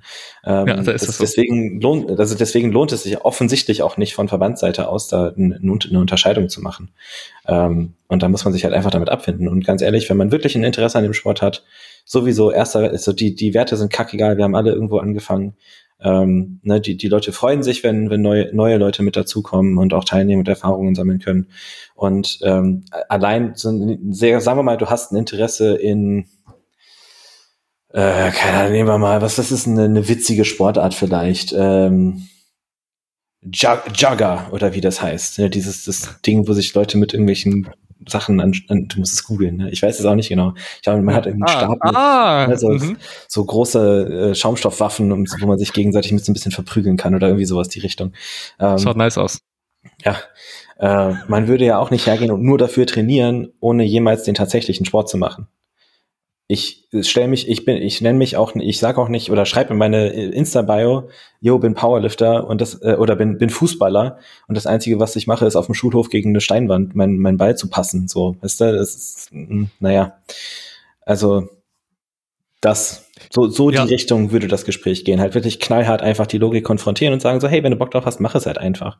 Äh, und wenn die Leute halt, wenn die Leute sich zu unsicher sind, not my job. So ganz ehrlich, dann, ne, wenn die das selber nicht wollen, dann wollen sie das jetzt selber nicht. Vielleicht sind die irgendwann bereit, ich würde nicht drauf warten. Also ich würde dann einfach sagen, gut, wenn das deine Entscheidung ist, dann ist das okay. dann mach halt weiter. So, mach halt Ja. weiter, trainier halt weiter für den Wettkampfsport, ohne den Wettkampfsport zu machen. So kannst Ja. du gern tun. Ähm, äh, nee, ist, ist okay, merk ich. Das sind wieder die, die, die Schüsse in der Bacon-Kanon. Dings. Ja, perfekt. Bacon, ich bitte dich. Die Bacon, äh, sorry, I'm sorry. Ähm, ich finde, ich glaube aber auch, äh, vielleicht spielt das da teilweise auch mit rein. Kann ich zumindest, also denke ich mir zumindest. Ähm, zumindest in, gewisse, in gewisser Hinsicht. Es ist ja deutlich einfacher dann auch, äh, wenn man einen Mann- Mannschaftssport vielleicht betreibt, dann einen Wettkampf anzugehen, wenn man das als Team sozusagen macht. Okay, ich, ich bin jetzt in dem Verein, die Mhm. machen alle das, dann mache ich halt auch mit und meine Ja. individuelle Leistung ist halt eventuell nicht ganz so kristallisiert sich nicht so heraus im Vergleich zu Powerlifting, wo du alleine da bist und du bist alleine auf dieser Bühne und äh, alle Mhm. schauen dir zu, wie du diese Performance bringst. Äh, das kann für viele vielleicht anfangs ein bisschen ähm, Ver Verunsicherung mitbringen. Aber also meine Erfahrung hat gezeigt, die, dass eigentlich jede Person, die mal oder fa- fast jede Person, ähm, die sich mal ein Powerlifting-Wettkampf angeschaut hat, wo die Leute, die Freunde, die Person einfach mitgeschleppt haben. Äh, Also vor allem Personen, die schon lange davon reden, eigentlich einen Wettkampf zu machen, aber sich zu schwach fühlen, die einfach mal mitgeschleppt haben, sich auf die Bank, die Person auf die Bank gesetzt haben und ge gesagt haben, so, jetzt schaust du dir die Leute da mal an, schaust, wie Mhm. die Atmosphäre insgesamt ist und dann sehen die Leute natürlich auch, ah, okay, guck mal, die Person ist sogar vielleicht noch schwächer als man selbst und die Mhm. startet auf, das gibt's ja gar nicht. Das kann ja gar nicht sein. Ähm, dass man auch sich nicht als die schwächste Person überhaupt be, be, an, ansieht. Es gibt immer Leute, die auch äh, vielleicht nicht so die Performance haben, aber trotzdem auch Ja, auf den aber Wettkampf. selbst da, it doesn't fucking matter. So, es ist 100%. scheißegal, was da für ein Gewicht auf der Hand ist. Safe. Hm. Ich, ich kann, ich kann's, ich kann's, man merkt, ich, ich kann's halt nicht mehr hören. So, das ist ein Gespräch, was ich schon so oft geführt habe. Deswegen bin ich da mittlerweile hands off, wenn die Leute halt sagen, sie wollen keinen Wettkampf machen, sage ich, ne, überlegst dir mal so, ne, hier andere Sportart XY, so würde das von der Logik ungefähr, äh, würde ich da die Parallelen ziehen. Und wenn du halt willst, dann du halt, und wenn nicht, dann halt nicht. Finde ich, finde ich. Klar. Verstehe ich voll. Also ja ich, auch glaube, ich glaube, man muss die Leute da auch nicht so, so in, in Wolle einpacken. Weißt du, es ist einfach, die sind, die können schon ihre eigenen Entscheidungen äh, treffen. Und wenn sie halt Bock haben, äh, ihr, ihr Leben von ihrer Angst leiten zu lassen, dann lasst die das doch machen. Ja. so sieht's aus. Ähm, nächste Frage, um, um da mal drauf zu sprechen zu kommen. Ähm, was wäre ein perfekter Powerlifter eurer Meinung nach? Also wie sieht für dich der perfekte Powerlifter aus? Andrei Also- Malanichev, next. es ist also für mich Andrei. Äh, Andrei Malanichev ist in meinen Augen der Powerlifter, den man sich als Vorbild nehmen sollte, weil er Mhm. nicht nur wiederholt über viele Jahre immer und immer wieder Weltrekorde gebrochen hat und immer und immer wieder neue Bestleistungen auf die Plattform gebracht hat. Er hat das getan äh, über halt ein, also ich glaube, seinen letzten Wettkampf hat er mit 40, 41 gemacht, irgendwie so, nach knapp 20 Jahren Powerlifting, 22 Jahren Powerlifting, irgendwas in die Richtung. Ähm, das ist halt eine Langfristigkeit, die finde ich erstrebenswert. Äh, ich meine, der, der rein perfekte Powerlifter ist der, der gewinnt und der am stärksten ist. Ähm, ja, aber weiß nicht. Also ich, ich, ich die, die, die grundlegende Idee von, von Perfektion äh, widerstrebt mir. Mhm. Ähm, ich glaube, es gibt Charakteristika, die man als erstrebenswert darstellen kann, aber es gibt keine Kombination von Charakteristika, die ich als Perfektion darstellen würde. Das ist für mich eine, also es ist ko- konzeptionell eine, eine Darstellung, die eine, eine, eine Wahrnehmung nach sich zieht, die immer für Unzufriedenheit sorgen wird. Weil es schlichtweg nicht realistisch ist. Ja. Ähm, meinst du, also du, du da, damit spielst du ja, glaube ich, auch in, insgesamt darauf hinaus, also so verstehe ich das zumindest jetzt gerade, ähm, wenn wir jetzt nicht nur auf Performance äh, auf Performance-Ebene sprechen, sondern auch auf, auf persönlicher Ebene sprechen, also was für Werte die Person Mhm. ver, verkörpert. Das meinst du dann bestimmt ja auch, dass man die Leute dann nicht hervorhebt, Ja. dass es die, die Person, die kann, die ist so Mhm. kommt in die Richtung. Ähm, ich würde, ich würde auch ein bisschen in die, in die Schiene gehen wollen. Ähm, und klar, wenn man jetzt sagt, der, der beste, der, wie, wie, wie war die Frage, der perfekte Powerlifter ist Mhm. wahrscheinlich, also einer, einer, der super, super stark ist. Aber für mich, wenn ich das, als ich die Frage zuerst gehört habe, ähm, ging es für mich vor allem darum, nicht nur um Performance, klar, auch stark zu sein, ist definitiv was, was dazugehört, wie ich gerade schon meinte. Ähm, aber generell, wie die Person sich, ist für mich zumindest wichtig, das ist nur Mhm. meine Meinung, äh, in dem Sport integriert, was sie für den Sport an sich tut. Ähm, das hat natürlich nichts mit der, muss nichts mit der Leistung zu tun haben, aber insgesamt, wie viel die Person für den Sport gibt ähm, und wie, was sie vielleicht dann doch für ein Leitbild für andere ist. Ähm, und das ja. nicht auf Perfektion beruhen, sondern ne, dass sie einfach gute Werte ver ver vermitteln kann ähm, und für manche Personen halt einfach ein, wie gesagt, ein Leitbild, nenne ich mal, sein kann. Mhm. Ähm, mhm. Also, dass man vielleicht nicht jemanden hat, der bei einem getesteten Verband startet, ungetestet, äh, aber, aber ein bisschen was nimmt, nenne ich es jetzt einfach mal, sondern einfach Werte verkörpert, die von denen vielen Leute, viele Leute profitieren können. Also ja. mitfühlend ist vielleicht und vielleicht sich selber auch nicht in der Art und Weise seine, die Performance so, so herausstellt von sich selbst, dass das das Einzige ist, was mhm. in diesem Sport so wichtig ist. Ja. sondern auch das, das Drumherum so ein bisschen herausstellt. Da, da, da muss ich auch übrigens mal sagen, ich hatte mich bei der äh, DM in Kassel mit äh, Sascha Stendebach auch unterhalten ähm, mhm. auf, auf dem Parkplatz, weil er halt neben mir geparkt hatte, haben wir kurz ein bisschen gequatscht. Und ich muss echt sagen, so vom ähm, von der Art und Weise, wie er sich gibt, finde ich gut. Ja, sehr, cool. sehr sympathisch, überhaupt nicht, also auch überhaupt nicht überheblich in Bezug auf seine Leistungen. Und das ist, äh, finde ich, was, wo sich, ähm, wobei, wobei ich gerade überlege, ich, ich glaube, ich kenne so wirklich konkret keine Person im, im, im, zumindest in Deutschland, die sich wirklich was auf ihre Leistung einbildet, sag ich mal. Also so wirklich arrogant. Paul oh, ich, so, ne? ich, ich bewege so viel mehr als du, deine Meinung ist egal. Also natürlich gibt es Leute, die jetzt sagen, ja, der macht ja noch nicht mal so und so viel. Aber das sind halt einfach Arschlöcher. Ähm, genau. das ist, ähm, aber so richtig, aber ich meine so richtig so, die, die quasi ihre, ihren gesamten Selbstwert auch auf den Leistungen aufbauen. Da würde mir jetzt, da würde mir jetzt keiner oder keine auch, auch einfallen konkret. Müsste ich nochmal drüber nachdenken. Ja, ist im Powerlifting-Kontext finde ich auch nicht so. Aber also wenn man sich andere Sportarten mhm. anguckt, da ist es ja schon eher ähm, viel, da, da sieht man es vielleicht eher, dass Leute dann nur den, den kompletten Eigen Selbstwert von sportlicher Leistung her ab, abmachen. Ähm, ja. Liegt vielleicht auch daran, daran, dass Powerlifting so klein ist und dass kein Geld im Powerlifting drin ist. Sagen, halt, ist halt Hobbysport, ne? Genau, so kann man sich auch da nicht drauf einbilden, so in die Richtung. Safe. Hm.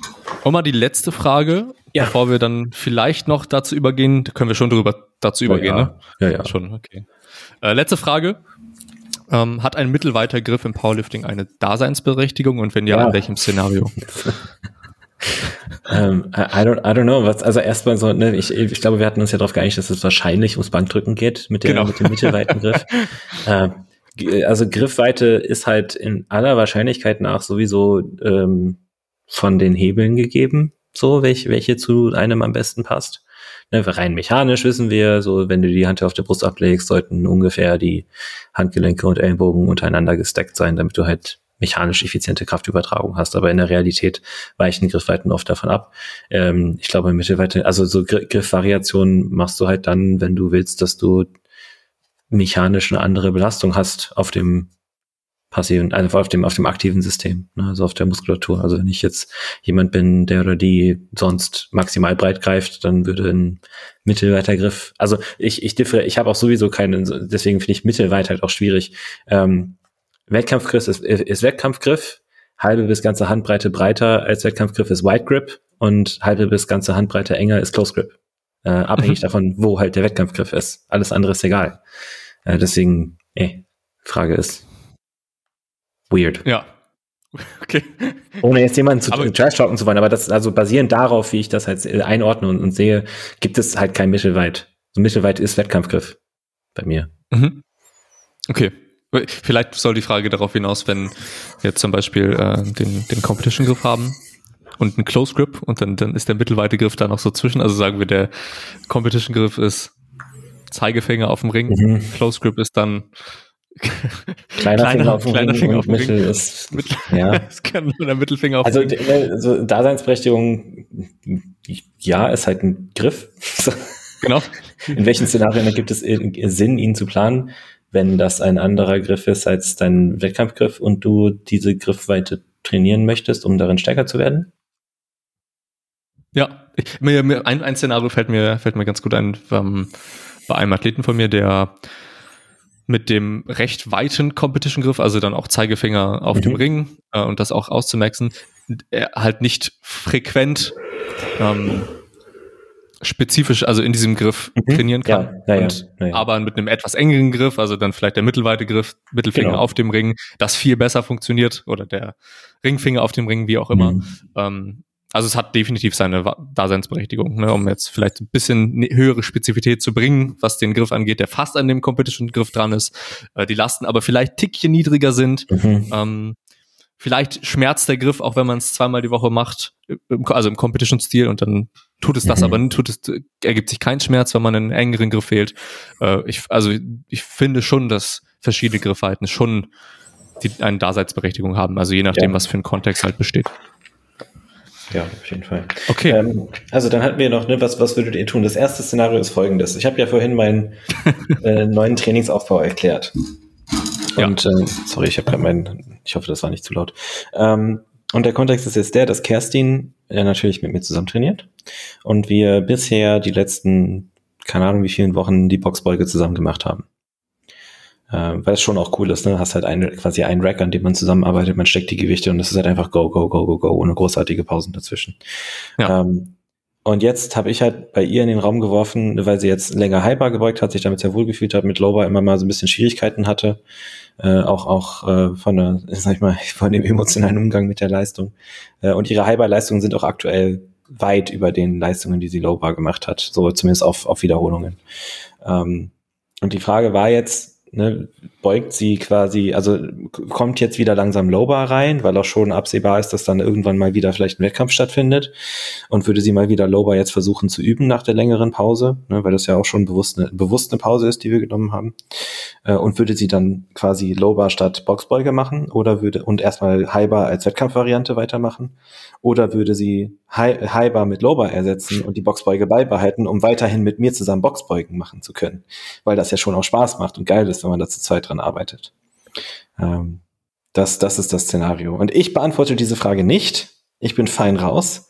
Aber ja. du musst sie jetzt beantworten. Was würdest du tun in dem, in dem Kontext? Na, also, wie, also wie gesagt, wir sind ja Trainingspartner, Kerstin und ich. Ähm, macht sehr viel Spaß, die Boxbeuge zu machen. Hat, hat sie auch sehr viel Freude dran. Aber eigentlich würde es, denke ich, zum jetzigen Zeitpunkt mehr Sinn machen, wenn sie wieder auch Lower beugen würde, einmal die Woche. Ja. okay. Äh, nur, noch mal kurz als Frage, damit ich das auch mhm. richtig verstanden habe. Ähm, welcher, welchen Platz würde die Lower-Beuge also einnehmen? Die ähm, zum Beispiel, dass das. Zwei Varianten. Es gibt zwei Varianten. Ja, also zwei also, Beugetage. Eine Variante ist, so wie es jetzt geplant ist, ist Highbar und Boxbeuge. Mhm. Ähm, eine Variante wäre Lowbar und Boxbeuge, also dass die Highbar komplett rausnehmen. Oder Highbar, ja. Oder halt Lowbar und Highbar. Und wie man die dann legt, ist ja dann relativ Wumpe. Ja, also ich würde Highbar und Lowbar beugen. ja, same. um, same. same. Also Safe. Es, also, es, es kommt drauf an, in welcher Phase natürlich ich in meinem Leben bin und wie viel Spaß mir das Ganze dann auch macht, mhm. äh, mit, mit meinem Partner dann die, also wird mir sicherlich Laune machen, aber wenn ich auch weiß, okay, es gibt bald wieder Wettkämpfe, ich sollte mhm. den Lowbar Lift schon mal machen, aber Highbar läuft auch ziemlich gut, würde ich den Highbar auf jeden Fall nicht rauskicken. Ja. Aber ich will die Lowbar Wolke mit reinbringen wieder, dann äh, also der, der, der Punkt, den ich halt auch mit in den Ring geworfen habe, war so, ähm, es, ich, ich würde es, ich für meinen Teil würde es vor allem auch davon abhängig machen, inwiefern äh, also in, vor allem mit dem Szenario, wo man Lowbar und Boxbeuge macht, ähm, inwiefern ich in der Lage wäre, die womöglichen negativen Erfahrungen, die ich ja vielleicht mit Lowbar dann auch wieder machen würde, ne, weil es sich vielleicht einfach ein bisschen beschissener anfühlt als Hyper, ähm, wie sehr ich meine Kapazitäten da sehe, äh, damit umgehen zu können. Weißt du? Ja, ja, safe. Ähm, und das, also das wäre so der, der ausschlaggebende Faktor für mich in dem Szenario. Aber dann Ebenso. Ist, ja, scheiß, scheiß halt auf die Boxbeuge in dem Kontext. Ja. ja weil die Halberbeuge. Fuck. ich halte mich da raus, sagst du, ja, genau. Ja, ja. Ähm, wie, wie, du schon meintest, weil die Halberbeuge dann ja wahrscheinlich einfach weiter ein guter Pfeiler wird oder sein wird von Fortschritt. Man kann trotzdem gut performen, ne? Ja. Ähm, ja. Ich würde High und Lowbar beugen. Ja. Ähm, Kevin, zweite, zweite, zweite und dritte Frage, so ein bisschen eine Kombifrage. was, ja. was würdest du oder was würdet ihr tun, äh, wenn ihr euch im Warm-up in die Hose geschissen habt oder äh, euch beim, im Gym beim Beugen in einem Satz die Hose am Arsch reißt? Dann äh, zu Ende machen oder aufhören mit dem Satz? Ja, also erstmal vielleicht zu Ende bringen oder aufhören. Was das Reißen der Hose angeht, definitiv weitermachen, definitiv zu Ende bringen. Immer. Ähm, immer, immer zu Ende bringen. Auch wenn, also wenn es wirklich die Hose ist und man dann auch das Arschloch sogar sehen würde. Ähm, trotzdem. ja. Trotzdem auf jeden Fall zu Ende bringen.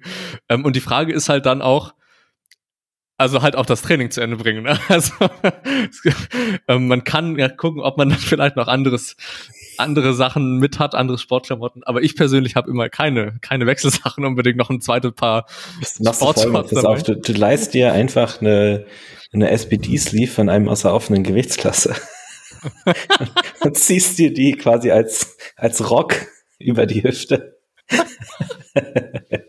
ja, ist, ist das schon Equipped Lifting? sind das schon Briefs? Klingt, klingt, klingt gut. nee, also ich, ich hätte zumindest keine Wechselsachen dabei. Ich würde, würde man dann vielleicht, vielleicht würde ich mir die Mühe machen. Ich glaube aber eher nicht, so wie ich mich kenne. Vielleicht würde ich mir die Mühe machen, noch schnell irgendwie was zu suchen, ob da irgendwas Vorstandsvorsitzenden zu fragen, wie es aussieht, ob da Klamotten sind. Aber ich glaube, ich würde halt auch einfach zu Ende machen. So. Ja. Ist dann halt. Ist mir tatsächlich auch schon passiert. Also äh, nicht, äh, ne, ne, mir ist schon, mir sind schon zwei lange Hosen im Training gerissen. Mhm. Ähm, passiert, machst halt weiter, juckt nicht. Also die Frage ist natürlich dann, wie jetzt, ne, wenn, ist es, war es dann auch so in dem Ausmaß, dass man in der untersten Position hätte man deinen Arschloch besichtigen können? Ja, die, Unterhosen waren, die Unterhosen waren in beiden okay. Fällen noch fit. Okay, ich, gut. ich schwöre, die äh, langen, rein, rein synthetischen Boxershorts von Under Armour, unbezahlte Werbung hier, beste Unterhose, wo gibt. Die kosten halt, die sind recht teuer. Ich glaube, die kosten, mhm. so ein Zweipack kostet wie 36, 35, 36 Euro so in den Dreh. Aber die halten ewig. Also ich habe auch immer noch, ich muss, ich müsste eigentlich jetzt langsam mal wieder neue kaufen, weil jetzt so langsam die Gummizüge von meinen, die ich vor, boah, vier, fünf Jahren gekauft habe, sich auflösen. Krass. Ähm, ja, die, und die sind, also ich bin halt, ich, meine Oberschenkel berühren sich immer. Es ist bei mir soweit, ich kann in der Dusche nicht mehr gerade unter dem äh, Duschkopf stehen. Also wir haben so eine, so eine Badewanne mit Duschkopf. Ähm, weil, weil ich meine Füße nicht so nah aneinander stellen kann, wenn meine Innenschenkel im Weg sind. Also die, die reiben immer aneinander. Alle anderen Unterhosen, die ich jemals ausprobiert habe, immer Wolf gelaufen. Die von Under Armour aus reiner Synthetik, beste. Kann ich nur empfehlen. Nice. Absolut geil, die Dinger. um da, den zweiten Part der Frage auch nochmal, also der, der geht ja eigentlich auch in die Richtung, würde, hat aber vielleicht noch ein bisschen mehr Nuance mit drin, ähm, wenn man sich im Warm-up in die Hose scheißt. Also jeden Beugetag so. Also, okay. Hat es, also ich hatte, ich, ich muss jetzt hier mal auch mal ein bisschen erzählen. Ich hatte wirklich sehr das letzte Jahr über sehr viele Probleme, was das Thema angeht bei der, bei der Beuge. Vor allem aufgrund dessen, dass ich meine Einheiten immer so spät gemacht habe und sie vor allem mhm. nach dann auch viel Essen absolviert habe. also hatte ich, ich hatte wirklich Probleme und ich habe sehr frequent Einheiten gehabt, wo genau diese, dass das Ding war. Aber okay, ähm, okay, warte, aber so legit eingeschissen oder nur so, ich muss mal kurz abwischen gehen? Schon legit auch was mitgekommen. Geil. Und auch, ja, genau. So, waren schon, schon mehr, schon mehrmals, um jetzt nicht zu detailreich darüber zu Schei Scheiß auf lange Haare und äh, Wikinger-Tattoos und Met. Sich beim, beim, beim Warm-up einkacken ist das männlichste, was du tun kannst. das braune Stargate hat sich geöffnet. Ähm. Also da, ich hatte ich hatte ein wenig damit zu kämpfen. Jetzt, wo ich meine meine Einheiten früh absolviere, habe ich damit kein Problem. Ich trinke morgens meinen Kaffee, dann ist alles äh, die. Das heißt vorm Training raus, ne? Alles vorm Training raus äh, und dann und dann gibt's gibt's keine Probleme mehr während der Einheit. Das ist enorm enorm hilfreich. Ich hatte das vor allem letztes Jahr, als ich Siebener und so Lowbar gebeugt habe, enorm ekelhaft. Hinten raus, hin ja hinten raus, hinten raus war dann halt immer so das Motto. und es war halt einfach einfach ekelhaft. Ähm, jetzt mittlerweile hat sich das gebessert, um das mal so zu sagen. Aber klar, was soll man machen? Machst, kackst dich hier mal an, gehst es vielleicht nochmal schnell abwischen, wenn du die Zeit hast oder was. Und dann machst du halt weiter. Ne? Bringt ja nichts. Bringt ja nichts. Also ich glaube halt, ich glaube halt, es ist, ist natürlich eine weite Skala, ne? Wenn ich jetzt nur, also so, dass, dass ich, dass ich mal im Warm-up zwischendurch auf Toilette gehen muss, um nochmal abzuwischen, weil sich vielleicht so ein, ne, so ein, so ein ganz bisschen was mit irgendwie Schweiß mischt und so und das halt auch einfach eklig anfühlt. Das ist, glaube ich, was anderes, als wenn man jetzt legitim so ein, so ein, so ein Köttel in der Unterhose liegen hat. Ich, also ja. ich glaube tatsächlich, mir ist es noch nie passiert. Ich habe mich noch nie richtig eingeschissen. Das ist bei mir immer nur, mit wem habe ich mich, ich glaube mit Kevin Vitor habe ich mich auch drüber unterhalten. Es ist immer nur so eine Sache von, gerade beim Beugen, ne, wenn ich mich, äh, wenn ich im Warm-up so kann, dann muss ich locker zwei, dreimal zwischendurch auf Klo einmal nochmal abwischen, so ungefähr. Ja. ähm, aber ich glaube, wenn ich mich wirklich einscheißen würde, würde ich es ganz, ganz doll davon abhängig machen, ähm, wie viel davon in der Unterhose gelandet ist. Weil wenn es nur an meinem, weißt du, wenn es nur so zwischen meinen Backen klebt, dann wasche ich mich halt kurz und mache weiter. Fertig. Aber wenn da jetzt ein brauner Streifen in meiner Unterhose ist und ich womöglich auch dann irgendwie auf Geräten sitze oder so, oh, ich, ich glaube, dann würde ich es mir zweimal überlegen. Halt auch, also weil ich, ich bin da, ich habe auch keinen Bock, so anderen Leuten die Geräte voll zu, voll zu schmieren, weißt du? Ja, das ist so, safe. Commercial Gyms sind, also ich meine, in der Schmiede ist es schon echt geil sauber, aber ähm, viele Gyms sind eh schon eklig genug da brauche ich jetzt auch nicht noch meine, meine, meine braune Duftnote verteilen, ey. Nee. Ja, finde ich, finde ich, finde finde finde es gut, dass du da nochmal die, die Skala eingeführt hast von ein wenig eingekackt zu richtig alles voll gemacht. Ja. Ähm, sagen wir, auf dieser Skala hat sich das bei mir meistens am Anfangspart, nenne ich es jetzt mal, mhm. bei ein wenig bis gar nicht sozusagen, also mhm. in der Unterhose befunden. Außer auf der deutschen Meisterschaft, da haben wir ja schon drüber geredet, 2019, letzter Hebelversuch, da war definitiv die Skala ist weiter rechts rübergegangen. Äh, das war dann, das war das größte Erlebnis, was ich da hatte. um, ähm, aber ja, safe. Ich, ich hatte, als ich das letzte, letztes Jahr da so die Probleme hatte, habe ich auch, ich, ich so am, ein bisschen am googeln, was, was kann man denn da so machen? was gibt's denn da so? Und dann war ich da auf einem, im Forum von Mark Ripito von Starting Strength. oh no. So, das war so. Oh, was, die haben dann ja auch so Stories rausgehauen, dass die dann. Also, also wenn du schon so weit bist, dass du aus dem Mark Ripito Forum Hilfe suchst, dann. boah. Ich, das ist, das ist ungefähr so, als würdest du zur AfD für Diversitätstraining gehen. ich, da wollte ich gerade sagen, das, warum ich, warum ich auf dieses Forum geklickt habe, war, weil das doch ähm, in der Beschreibung von der Google-Suche dann eine ansprechende Story war, dass die Person mhm. den gesamten Boden vollgeschissen hat uh. und einfach weggelaufen ist und nicht so, oh, die Story muss mir aber einfach geben. so. Ach, hey, Gut, hey. perfekt. Ähm, wollen, wir, wollen wir noch mal weitermachen? Ja. Was würdet ihr tun, wenn ihr nicht die Möglichkeit gehabt hättet, Coach zu werden? Boah, ich würde wahrscheinlich ähm, ich hätte womöglich meine Therapieausbildung gemacht. Ich hätte womöglich als Schulpsychologe gearbeitet oder in einer, in einer, ähm, in einer Klinik als, als Psychologe. Irgendwie so die Richtung. Vielleicht, also ich habe ja mal Richtung ähm, Unternehmensberatung auch ein bisschen was gemacht, so im Personaltrainingsbereich, BGM, also betriebliches Gesundheitsmanagement. Irgendwo die Richtung hätte es mich vielleicht verschlagen, denke ich. Äh, wenn ich meinen Master in Sportpsychologie nicht gemacht hätte, dann hätte ich tatsächlich, das finde ich auch bis heute recht interessant, äh, Umweltpsychologie an der Uni Magdeburg gemacht. Mhm. Ähm, die befassen sich sehr viel so mit ähm, Mensch-Maschine-Interaktion, also so, also das, das konkreteste Beispiel, woran ich mich erinnern kann, ich habe ja den Master nicht studiert, also keine Ahnung, wie es denn tatsächlich ist, aber äh, war so, äh, wie designt man auf, also aus, aus, aus Sicht von Aufmerksamkeitssteuerung ein, äh, so, so ein Multimedia-Screen im Auto, damit die Autofahrer nicht zu sehr abgelenkt sind vom Autofahren. Mhm. Ah, also nice, interessant, wieso? Interessant, ja. Also so die Richtung wäre es wahrscheinlich gegangen. Cool, dann, hat, dann hast du da ja äh, ein, einige Sachen. Ich habe tatsächlich recht wenig. Fit, Fitnesstrainer. Perfekt. Ähm, nein, tatsächlich ist es schwierig zu sagen. Also ich habe ja, ich lieb, lieb, liebäugel generell so mit, mit ähm, einem akademischen Werdegang. Uh. Auch noch, aber weiß ich nicht, weiß ich nicht. Mal schauen, ob Do sich it. das auch noch mal, ob sich das noch mal ergibt oder nicht. Do it. Ähm, aber das wäre auf jeden Fall, ich hätte, das ist jetzt dämlich zu sagen, aber ich hätte irgend, irgendwas studiert. Äh, ich habe ein wenig geliebäugelt mit einer Richtung Biologie. Mhm. Ähm, aber das, also mein Problem ist, was das angeht, dass ich da, man kann das als Problem sehen aber, oder auch nicht, ähm, dass ich dann doch recht viele Interessenbereiche habe, was das Ganze angeht und eigentlich interessiert bin für recht viel, mhm. ähm, was das so nicht jetzt unbedingt eingrenzt auf bestimmte Sachen, aber erstmal Philosophie äh, studieren. Wäre wär, wär vielleicht auch eine Option. ähm, genau, also ich kann es nicht, kann's nicht genau sagen. Ich bin schon sehr froh, dass es so verlaufen ist, wie, wie es gelaufen ist. Hm. Ähm, zumal ich mir das auch so ausgemalt habe, dass es im besten Fall so läuft, wie es jetzt auch gelaufen ist. Also bin ich sehr froh mit meiner derzeitigen Situation. Aber ja. ansonsten kommt da vielleicht noch was in den nächsten Jahren und das hätte ich dann. Äh, wir schauen mal, wir schauen mal. Also keine konkrete Antwort, was es angeht. Ich stimme dafür.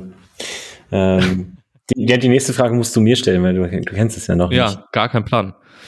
Ähm, was würdet ihr tun, wenn ihr nicht die Gelegenheit hättet, den Doom-Soundtrack beim Training zu hören? Äh, also Kontext, ich bin ja schon, ich höre ja schon überwiegend Metal, Deathcore, Hardcore, so die Richtung. Ähm, und nicht, nicht den, nicht den Elektro-Hardcore, so wo Leute äh, ne, versuchen zu tanzen und es irgendwie aussieht, als hätte man gerade irgendwelche Medikamente genommen. Ähm, Nein, jede Musikrichtung ist fein. Ähm, Doom, das Spiel, das, das 2016 ist das, glaube ich, erschienen. Äh, das hat einen super, super krassen, äh, äh, von Mick Gordon ist das das Album. Der hat die Musik dafür geschrieben. Äh, und das ist größtenteils Metal, sind halt auch viele Lieder dazwischen, die halt einfach eher so Soundscapes sind. Ähm, kann ich empfehlen, vor allem für Leute, die ein vielleicht ein Interesse an Metal haben und die ähm, vielleicht auch ein Fable für so Konzeptalben haben, weil das ist das Ganze ist auch super krass aufgebaut in der Reihenfolge der Lieder und so weiter, vor allem wenn man das Spiel kennt. Ähm, und da gibt es ein paar Lieder, äh, Rip and Tear, äh, BFG Division sind so meine Top 2, die ich mega feier. Ähm, eignen sich auch sehr gut zum Rasen auf der Autobahn, äh, auf der leeren Autobahn natürlich. Ähm, aber was, oh, was würde ich hören? Ja, ich würde halt Anna Metal hören. So.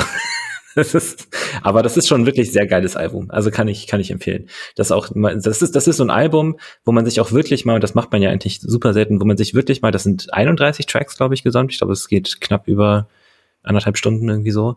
Das ist ein Album, für das man sich auch wirklich mal hinsetzen kann und einfach zuhören kann.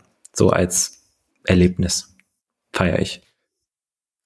Ich werde, du hast mir vorhin den Link geschickt, ich werde das später auf jeden Fall mal reinhören. Ich bin ja sehr, habe ja gar, also sehr, sehr wenig gehört mhm. bisher, was so den Metal-Bereich angeht. Hast du schon früh angefangen in, also wie, wie lange zieht sich das jetzt schon, deine Vorliebe ja, für Metal, nenne ich jetzt mal? Schon lange. Also an, angefangen mit Hybrid Theory von Linkin Park damals, wenn ich mich richtig erinnere. Das war so das, das erste härtere, in Anführungszeichen. Und dann darüber zu, zu Rammstein, Slipknot, äh, dann ging es so Richtung Children of Bottom. Das war so die erste Black Metal Band, die ich damals gehört habe ähm, Amon Amarth, ne, so der ganze Viking Death Metal war, war auch lange dabei. Ich hatte sehr viele Freunde mit sehr langen Haaren und Schottenrücken. Ähm, dann, dann kam so die, die Emo-Phase mit, mit Skinny Jeans und äh, langen Haaren. Ich hatte auch mal lange, lange, lange dunkelbraun gefärbte Haare eine Zeit lang. Äh, und hatten ne, auch diese, man kennt es, diese, diese Gürtel mit den Metalldingern, wie heißen die, mit mhm. Metal Studs, ne, diese Metallgürtel und so. Naja, alles, alles durchgemacht und dann kam so die, die, Klasse, also so die Hardcore-Phase, Punkcore, also die Richtung ging es dann mit Basketball-Shorts und Sneakers und Baggy-T-Shirts. Da habe ich selber auch mal Vocals gemacht für eine Zeit lang. Ähm, und ja, mittlerweile halt einfach eine, eine sehr weite Brandbrei Brand Bandbreite, aber sehr, sehr, also ich habe momentan sehr viel Fable im so Bereich Brutal Deathcore und Beatdown, für die, die es kennen. Ähm, mhm. Sind gute Musikrichtungen, vor allem fürs Training, kann ich empfehlen. Ich hätte zwei Fragen. Also du meintest, du hast früher so Vocals und so gemacht. Hast, hast du da nicht auch auf Instagram was in deiner Story? Mhm, ja, ja, das hatte ich, das hatte ich in der Story neulich, ja. Okay, fand ich sehr nice, fand ich sehr interessant. Ja. Ich, ich, ich, ja auch, ich habe da auch voll Bock drauf, das auch immer noch zu machen, aber es ist halt in einem, in einem Wohngebäude mit noch fünf anderen Mietern. Mich jetzt hier hinzustellen, weißt du, in einem sehr großen Raum ohne irgendwie Soundisolierung oder Tonisolierung in irgendeiner Art, ähm, ist, das, ist es eher schwierig. Ja, dann eine andere Frage. Ähm, was, was, was, ist, was begeistert dich so an dieser Musikrichtung? Um das mal so, also manchmal ist es ja auch mhm. einfach so, dass es einem, was, ja. ne, dass es einfach ansprechend ähm, ist. Also ich, ich wertschätze die Brutalität, also so die Aggression, die es mit sich bringt. Ähm, das ist, glaube ich, was, was mir früher auch sehr, sehr viel geholfen hat. Also ich hatte in, in meiner Jugend, bin ich, bin ich ja offen, ähm, hatte ich sehr viel so mit Wutanfällen zu tun und so Dissozi Dissoziationen, wo ich sehr aggressiv geworden bin, auch, bin und auch gewalttätig geworden bin damals noch. Ähm, halt als Kind, ne. Aber ist nicht nie, nie viel passiert. Ähm, ich glaube, das hat mir sehr, sehr doll geholfen, damit umzugehen. Deswegen hat sich das einfach so ein bisschen eingebürgert. Und ich, ich muss sagen, ähm, sag ich mal, gute, gute Fertigkeiten, auch musikalische Fertigkeiten gibt es in sehr, sehr vielen Genres und es sind auch immer Dinge, für die ich mich begeistern kann. Aber einen guten Gitarristen oder einen guten Schlagzeuger, äh, auch einen guten Sänger, ne, der sowohl Shouts als auch, auch als auch Clean Gesang machen kann. So die, ba die Bandbreite und auch die, die, die, die Tiefe an technischem Skill, die im Metal vorhanden ist, die findet man selten in anderen Genres. Ähm, und vor allem auch so, dass es sich, ne, so, natürlich kann man einen Rapper finden, der ultra krass schnell rappen kann, ne, Triple Time und so, bla. Aber hört sich halt auch einfach irgendwann kacke an. Ähm, ja, und beim, ich, ich finde, bei, bei, bei gutem Metal, gerade so, wenn es richtig in die technische Region geht, dass da ist diese Skill-Komponente einfach so krass. Ich habe mal äh, Texas in July ist eine Band, die ich auch, auch sehr feier, die habe ich mal live gesehen. Das war ein 17-jähriger Drummer, Digga, der hat auf dem Festival, damals auf dem With Full Force war das, der hat auf der Bühne Drums gespielt zu Metal, ne, zu Metalcore und hat dabei, ich, no, no joke, äh, gibt's glaube ich sogar Videos von, mit drei Drumsticks gespielt. Der hat jongliert und gleichzeitig gespielt. Der zu einem Punkt in der, in der Show hat er, hat er den dritten Drumstick einfach hoch in die Luft geworfen, nochmal zwischendurch so ein Fill gespielt und den dritten dann wieder hinterm Rücken gefangen. Ohne zu gucken. Der war 17. Ach, krass. So, zeig, zeig mir eine andere Musikrichtung. Ich glaube, also ich glaube, so vom Skill-Level her ist das, das ist das, was mich da auch viel, häufig hält. Ne? Sowohl was die, das Instrumentale, aber auch was die Stimmen angeht. Ähm, und ich weiß nicht, so, so mit Jazz äh, hatte ich hatte ich mal auch eine Phase, dass ja auch der, der das, das Skill-Level extrem hoch. Äh, aber kann ich mich so vom reinen Zuhören nicht nicht ganz so mit anfreunden. Das hat für mich, mhm. da fehlt da fehlt mir oft die Struktur. Okay, interessant. Also ich habe ähm, da auch schon einige, einige Gespräche damals in meiner Schulzeit mit ein paar Leuten, mhm. mit ein paar Freunden gehabt, die tatsächlich auch genau ähnliches berichtet haben, wie was du jetzt berichtet hast. Einfach, dass der Skill-Level da so super hoch ist. Und ich habe mir noch nie die Möglichkeit gegeben, da so aktiv reinzuhören. Ähm, mhm. Das sollte ich vielleicht mal tun. Klingt auf jeden Fall interessant. Ich mag es gerne, also ich finde es immer sehr ansprechend, wenn es recht viel Tiefgang dann auch ja. dahinter geben kann, wenn man ja. möchte. Wenn man es erschließen möchte, dass es dann auch sowas gibt wie äh, ein Skill, den man, den man mhm. dahinter entwickeln kann. Ja, das ist, das ist krank. Also ich kann dir gerne mal ein bisschen was schicken. Ähm, das gerne. ist mein Lieblingsbeispiel. Es gibt, es gibt auf, auf YouTube ein, ein Video von einem Cover von der Band. Die Band heißt Tony Dancer Tap Dance Extravaganza und das Lied heißt, das Lied heißt Yippee Yay Mother Trucker. Ähm, da gibt's ein, ein Cover von, ein Video von einem Cover, wo ein Typ halt eine Kamera auf seine Gitarre gepackt hat. Ich glaube, es ist sogar auch ein neun Seiter, wenn ich mich recht, recht erinnere. Also die spielen nicht mit den, die spielen mit ein paar mehr Seiten oft. Ähm, und was du da, also könnte ich nie in meinem Leben, meine Fingerkoordination ist da viel zu schlecht für, obwohl ich Klavier gespielt habe früher. Aber was der teilweise mit seinen Händen macht. Mm. ja, krass. Ja, schick mir da gerne mal so ein bisschen was zu. Vielen. Definitiv. Guti. Mm, die, die nächste, die nächste Sache ähm, was würdet ihr tun, wenn euer Athlet sich von eurer Art bedroht fühlt? Ja, was, Puh. was, was würdest du tun? Also ich weiß nicht, ob das schon mal jemals überhaupt der Fall war. Deswegen tue ich mich schwer, zumindest wurde es mir nicht gesagt. Ähm, ja. Deswegen tue ich mich schwer, da rein, mich reinzuversetzen. Aber ich glaube, also kommt halt auch darauf an, in, in welcher Art und Weise bedroht. Ist das jetzt eine, eine körperliche Bedrohung oder eher so eine, du, du kommst mir zu, du kommst mir so in der Kommunikation zu nahe Bedrohung. Ähm, ja, ich meine, man respektiert halt die Anzeichen und sagt so, hey, wenn man, also wenn es wirklich mal so sein sollte, ähm, ne, also ich, ich versuche gerade mir Szenarien vorzustellen, aber was, wenn keine ja. vielleicht, vielleicht ja. mal auf, auf dem Wettkampf äh, fälschlicherweise einen zu harten Nackenklatscher gegeben oder sowas. Ne? Ähm, das, das ist, glaube ich, so noch das realistischste Szenario, was mir einfallen würde. Aber selbst da, ich frage immer vorher. Ne? Ja. Ähm, ich würde es halt ansprechen, so dass ich ich würde ich würde mich erstmal entschuldigen, sagen so e, ne, egal selbst selbst wenn ich selber nicht das Gefühl habe, dass ich eine falsche Entscheidung getroffen habe, sobald die Wahrnehmung einer anderen Person, das muss ja auch nicht mal ein Athlet oder eine Athletin sein, die ist, dass dass äh, äh sie sich bedroht fühlt, muss ich mich entschuldigen und Platz geben. Das wäre so meine erste Reaktion und dann halt mit ein bisschen Abstand versuchen, drüber, einfach drüber zu sprechen, ne, wie die Wahrnehmungen waren und äh, warum welche Entscheidungen gesprochen, äh, getroffen wurden äh, und inwiefern man damit umgehen möchte in Zukunft. Das wäre ja. das sehr also schwer, mich da rein zu versetzen. Ja, finde ich auch. Eben, also wie, wie es mit jeder Person wäre, wenn man, wenn jemand sich bedroht fühlt, einfach das Gespräch dann zu suchen. Mehr. Nein, Messer ziehen, abstechen. du fühlst dich bedroht von mir? Zu Recht! ja, finde ich auch schwierig. Ich zeig dir, was es heißt, sich bedroht zu fühlen. no. Dann noch einmal die, die letzte, die letzte Sache. Ähm, was würdet ihr tun, wenn sich ein, eine Athlet, ein Athlet, eine Athletin als bi, lesbisch, schwul, trans outen würde? Ähm, würde ich einfach sagen, kurz und knapp, würde ich äh, cool finden, dass die Person sich mir anvertraut und that's it. Cool. Mhm. ja. Was würdest du äh, sagen? Ich, ich glaube, was, ja, auf jeden Fall. Äh, auch da, denke ich, können wir sehr deutlich und klar auch sagen, dass solche Leute bei uns natürlich immer willkommen sind. Ähm, ja. ich, ich weiß auch, dass ich einige Leute bei mir im Coaching habe, die in diese Kategorie fallen. Ähm, aber es ist in den meisten Fällen eigentlich kein, also es ist halt kein prominentes Thema in den meisten Szenarien. Ne? Das ist selten, dass sowas mal in der Kommunikation auch relevant wird, weil wir halt unterhalten uns halt über Training. Ähm, also dass da die, die sexuellen Präferenzen irgendwie mitspielen würden, ist, ne, jetzt mal ab, also wenn es um ja, also man merkt komplexes Thema, weil bei, weil bei Trans muss man dann, glaube ich, wieder anders denken, weil das, das ist, ne, das bezieht sich ja nicht nur auf, äh, nicht mhm. mal auf, auf äh, sexuelle Präferenzen. Ähm, ich glaube, ich würde im, im also ich würde das befürworten, würde sagen, ja, klar, passt. Ähm, und ich würde vielleicht auch fragen, was ich denn, also ob es irgendwas gibt, was ich tun kann oder tun sollte, um so ein bisschen äh, Unterstützung oder, oder Rücksicht darauf nehmen zu können in irgendeiner Art und Weise.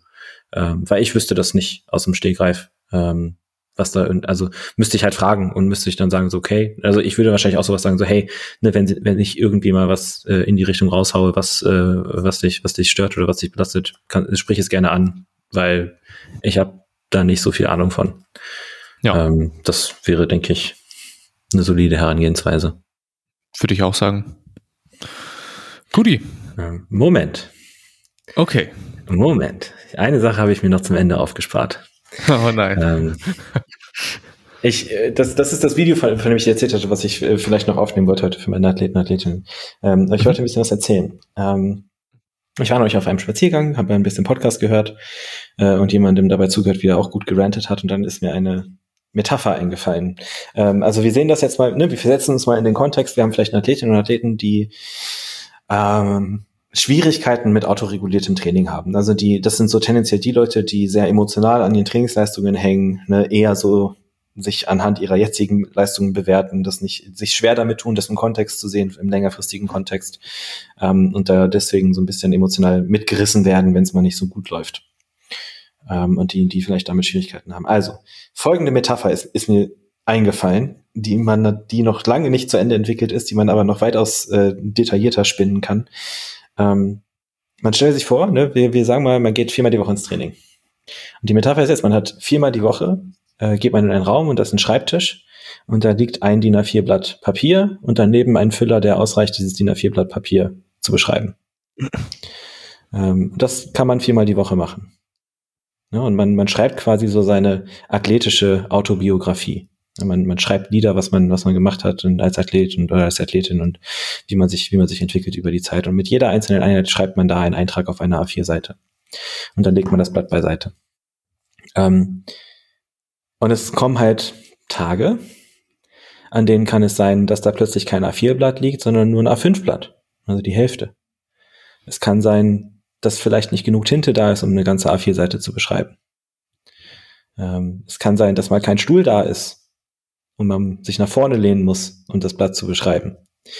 Ähm, und so oder, so oder so, wenn man aber über Jahre hinweg viermal die Woche da reingeht und das schreibt, was man schreiben kann an dem Tag, kommt am Ende ein Buch bei raus. Kommen vielleicht viele Bücher bei raus. Ähm, und ich glaube, das ist so von der, von der metaphorischen Darstellung von so einem, von so einer Leistungskarriere, so einer athletischen Karriere, eigentlich ein richtig gutes Bild, um mal diese Schwankungen noch darstellen zu können. Ne, man kann es natürlich auch weiter, man kann den Schreibtisch wegmachen, höher, tiefer, Blatt größer, kleiner, Tinte mehr, weniger, andere Farben, wie auch immer. Ähm, da kann man viel mitspielen, denke ich. Ähm, aber ich dachte, das, das, ist, das ist vielleicht eine, eine ganz coole Metapher, um nochmal so ein bisschen was in, in Richtung Prozessorientierung mit reinzuwerfen, für die, die jetzt noch zuhören.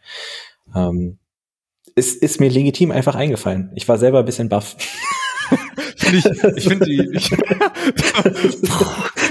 ja, genau so habe ich. Voll gut. Ja. Safe. Finde ich mega nice. Ähm, also vor allem, vor allem, weil die. Ich finde, dass äh, ein, ein Blatt Papier ist auch so fucking dünn, äh, mhm. dass es halt legitim dann auch aufzeigt, wie irrelevant dann auch gewisse Einheiten sind. Äh, ja. Und es im Endeffekt natürlich vor allem das aufzeigt, worum es dann langfristig geht, Seiten zu sammeln. Ne? Also es mhm. Ja, dann kann man noch ne, überlegen, okay, sind Wettkämpfe jetzt vielleicht so wie von einem Hardcover, so das quasi die Umbindung von dem Buch, ne? Oder Lebensabschnitte oder was auch immer. Vielleicht hat man mal einen Tag eine, eine, eine Steintafel und ein Meißel so ungefähr. Oder kann man, wie gesagt, kann man viel mitspielen. Aber so oder so ist es ein recht anschauliches Beispiel dafür, wie, wie das, wie so ein Trainingsprozess über, über einen sehr, sehr langen Zeitraum aussieht. Safe. Finde ich, finde ich interessant. Werde ich nochmal weiter drüber nachdenken. ähm, es, es, bleibt es, bleibt kleben, ne? Es, ist, es bleibt ja, kleben. Doch, defin definitiv. da hat Paul zum, zum Ende nochmal was, was Schönes rausgehauen, finde ich zumindest. Ähm, ich hoffe, euch hat die Folge gefallen. Ich hoffe, euch hat die schlussendliche Metapher hier noch gefallen. Ähm, wenn ihr irgendwelche Fragen habt, irgendwelche Themenwünsche, was auch immer, dann schreibt sie uns, wo auch immer. Vielen Dank fürs Zuhören. Vielen Dank. Moment, Moment. Ja, noch was. äh, wir haben bisher 4,8 Sterne bei Spotify. Danke an alle, die uns bewertet haben. Für an alle, die uns noch nicht bewertet haben, geht uns bewerten. Ihr könnt einfach auf die Seite von dem Podcast gehen, ganz hoch scrollen. Äh, über der ersten Folge, über der neuesten Folge ist das dann unter dem Bild von dem Podcast ist dann so dein Sterne-Ding. Da kann man draufklicken und uns fünf Sterne geben. Vielen, vielen Dank. Perfekt. Danke fürs Zuhören. Wir hören uns beim nächsten Mal. Bye bye. Ciao. ciao.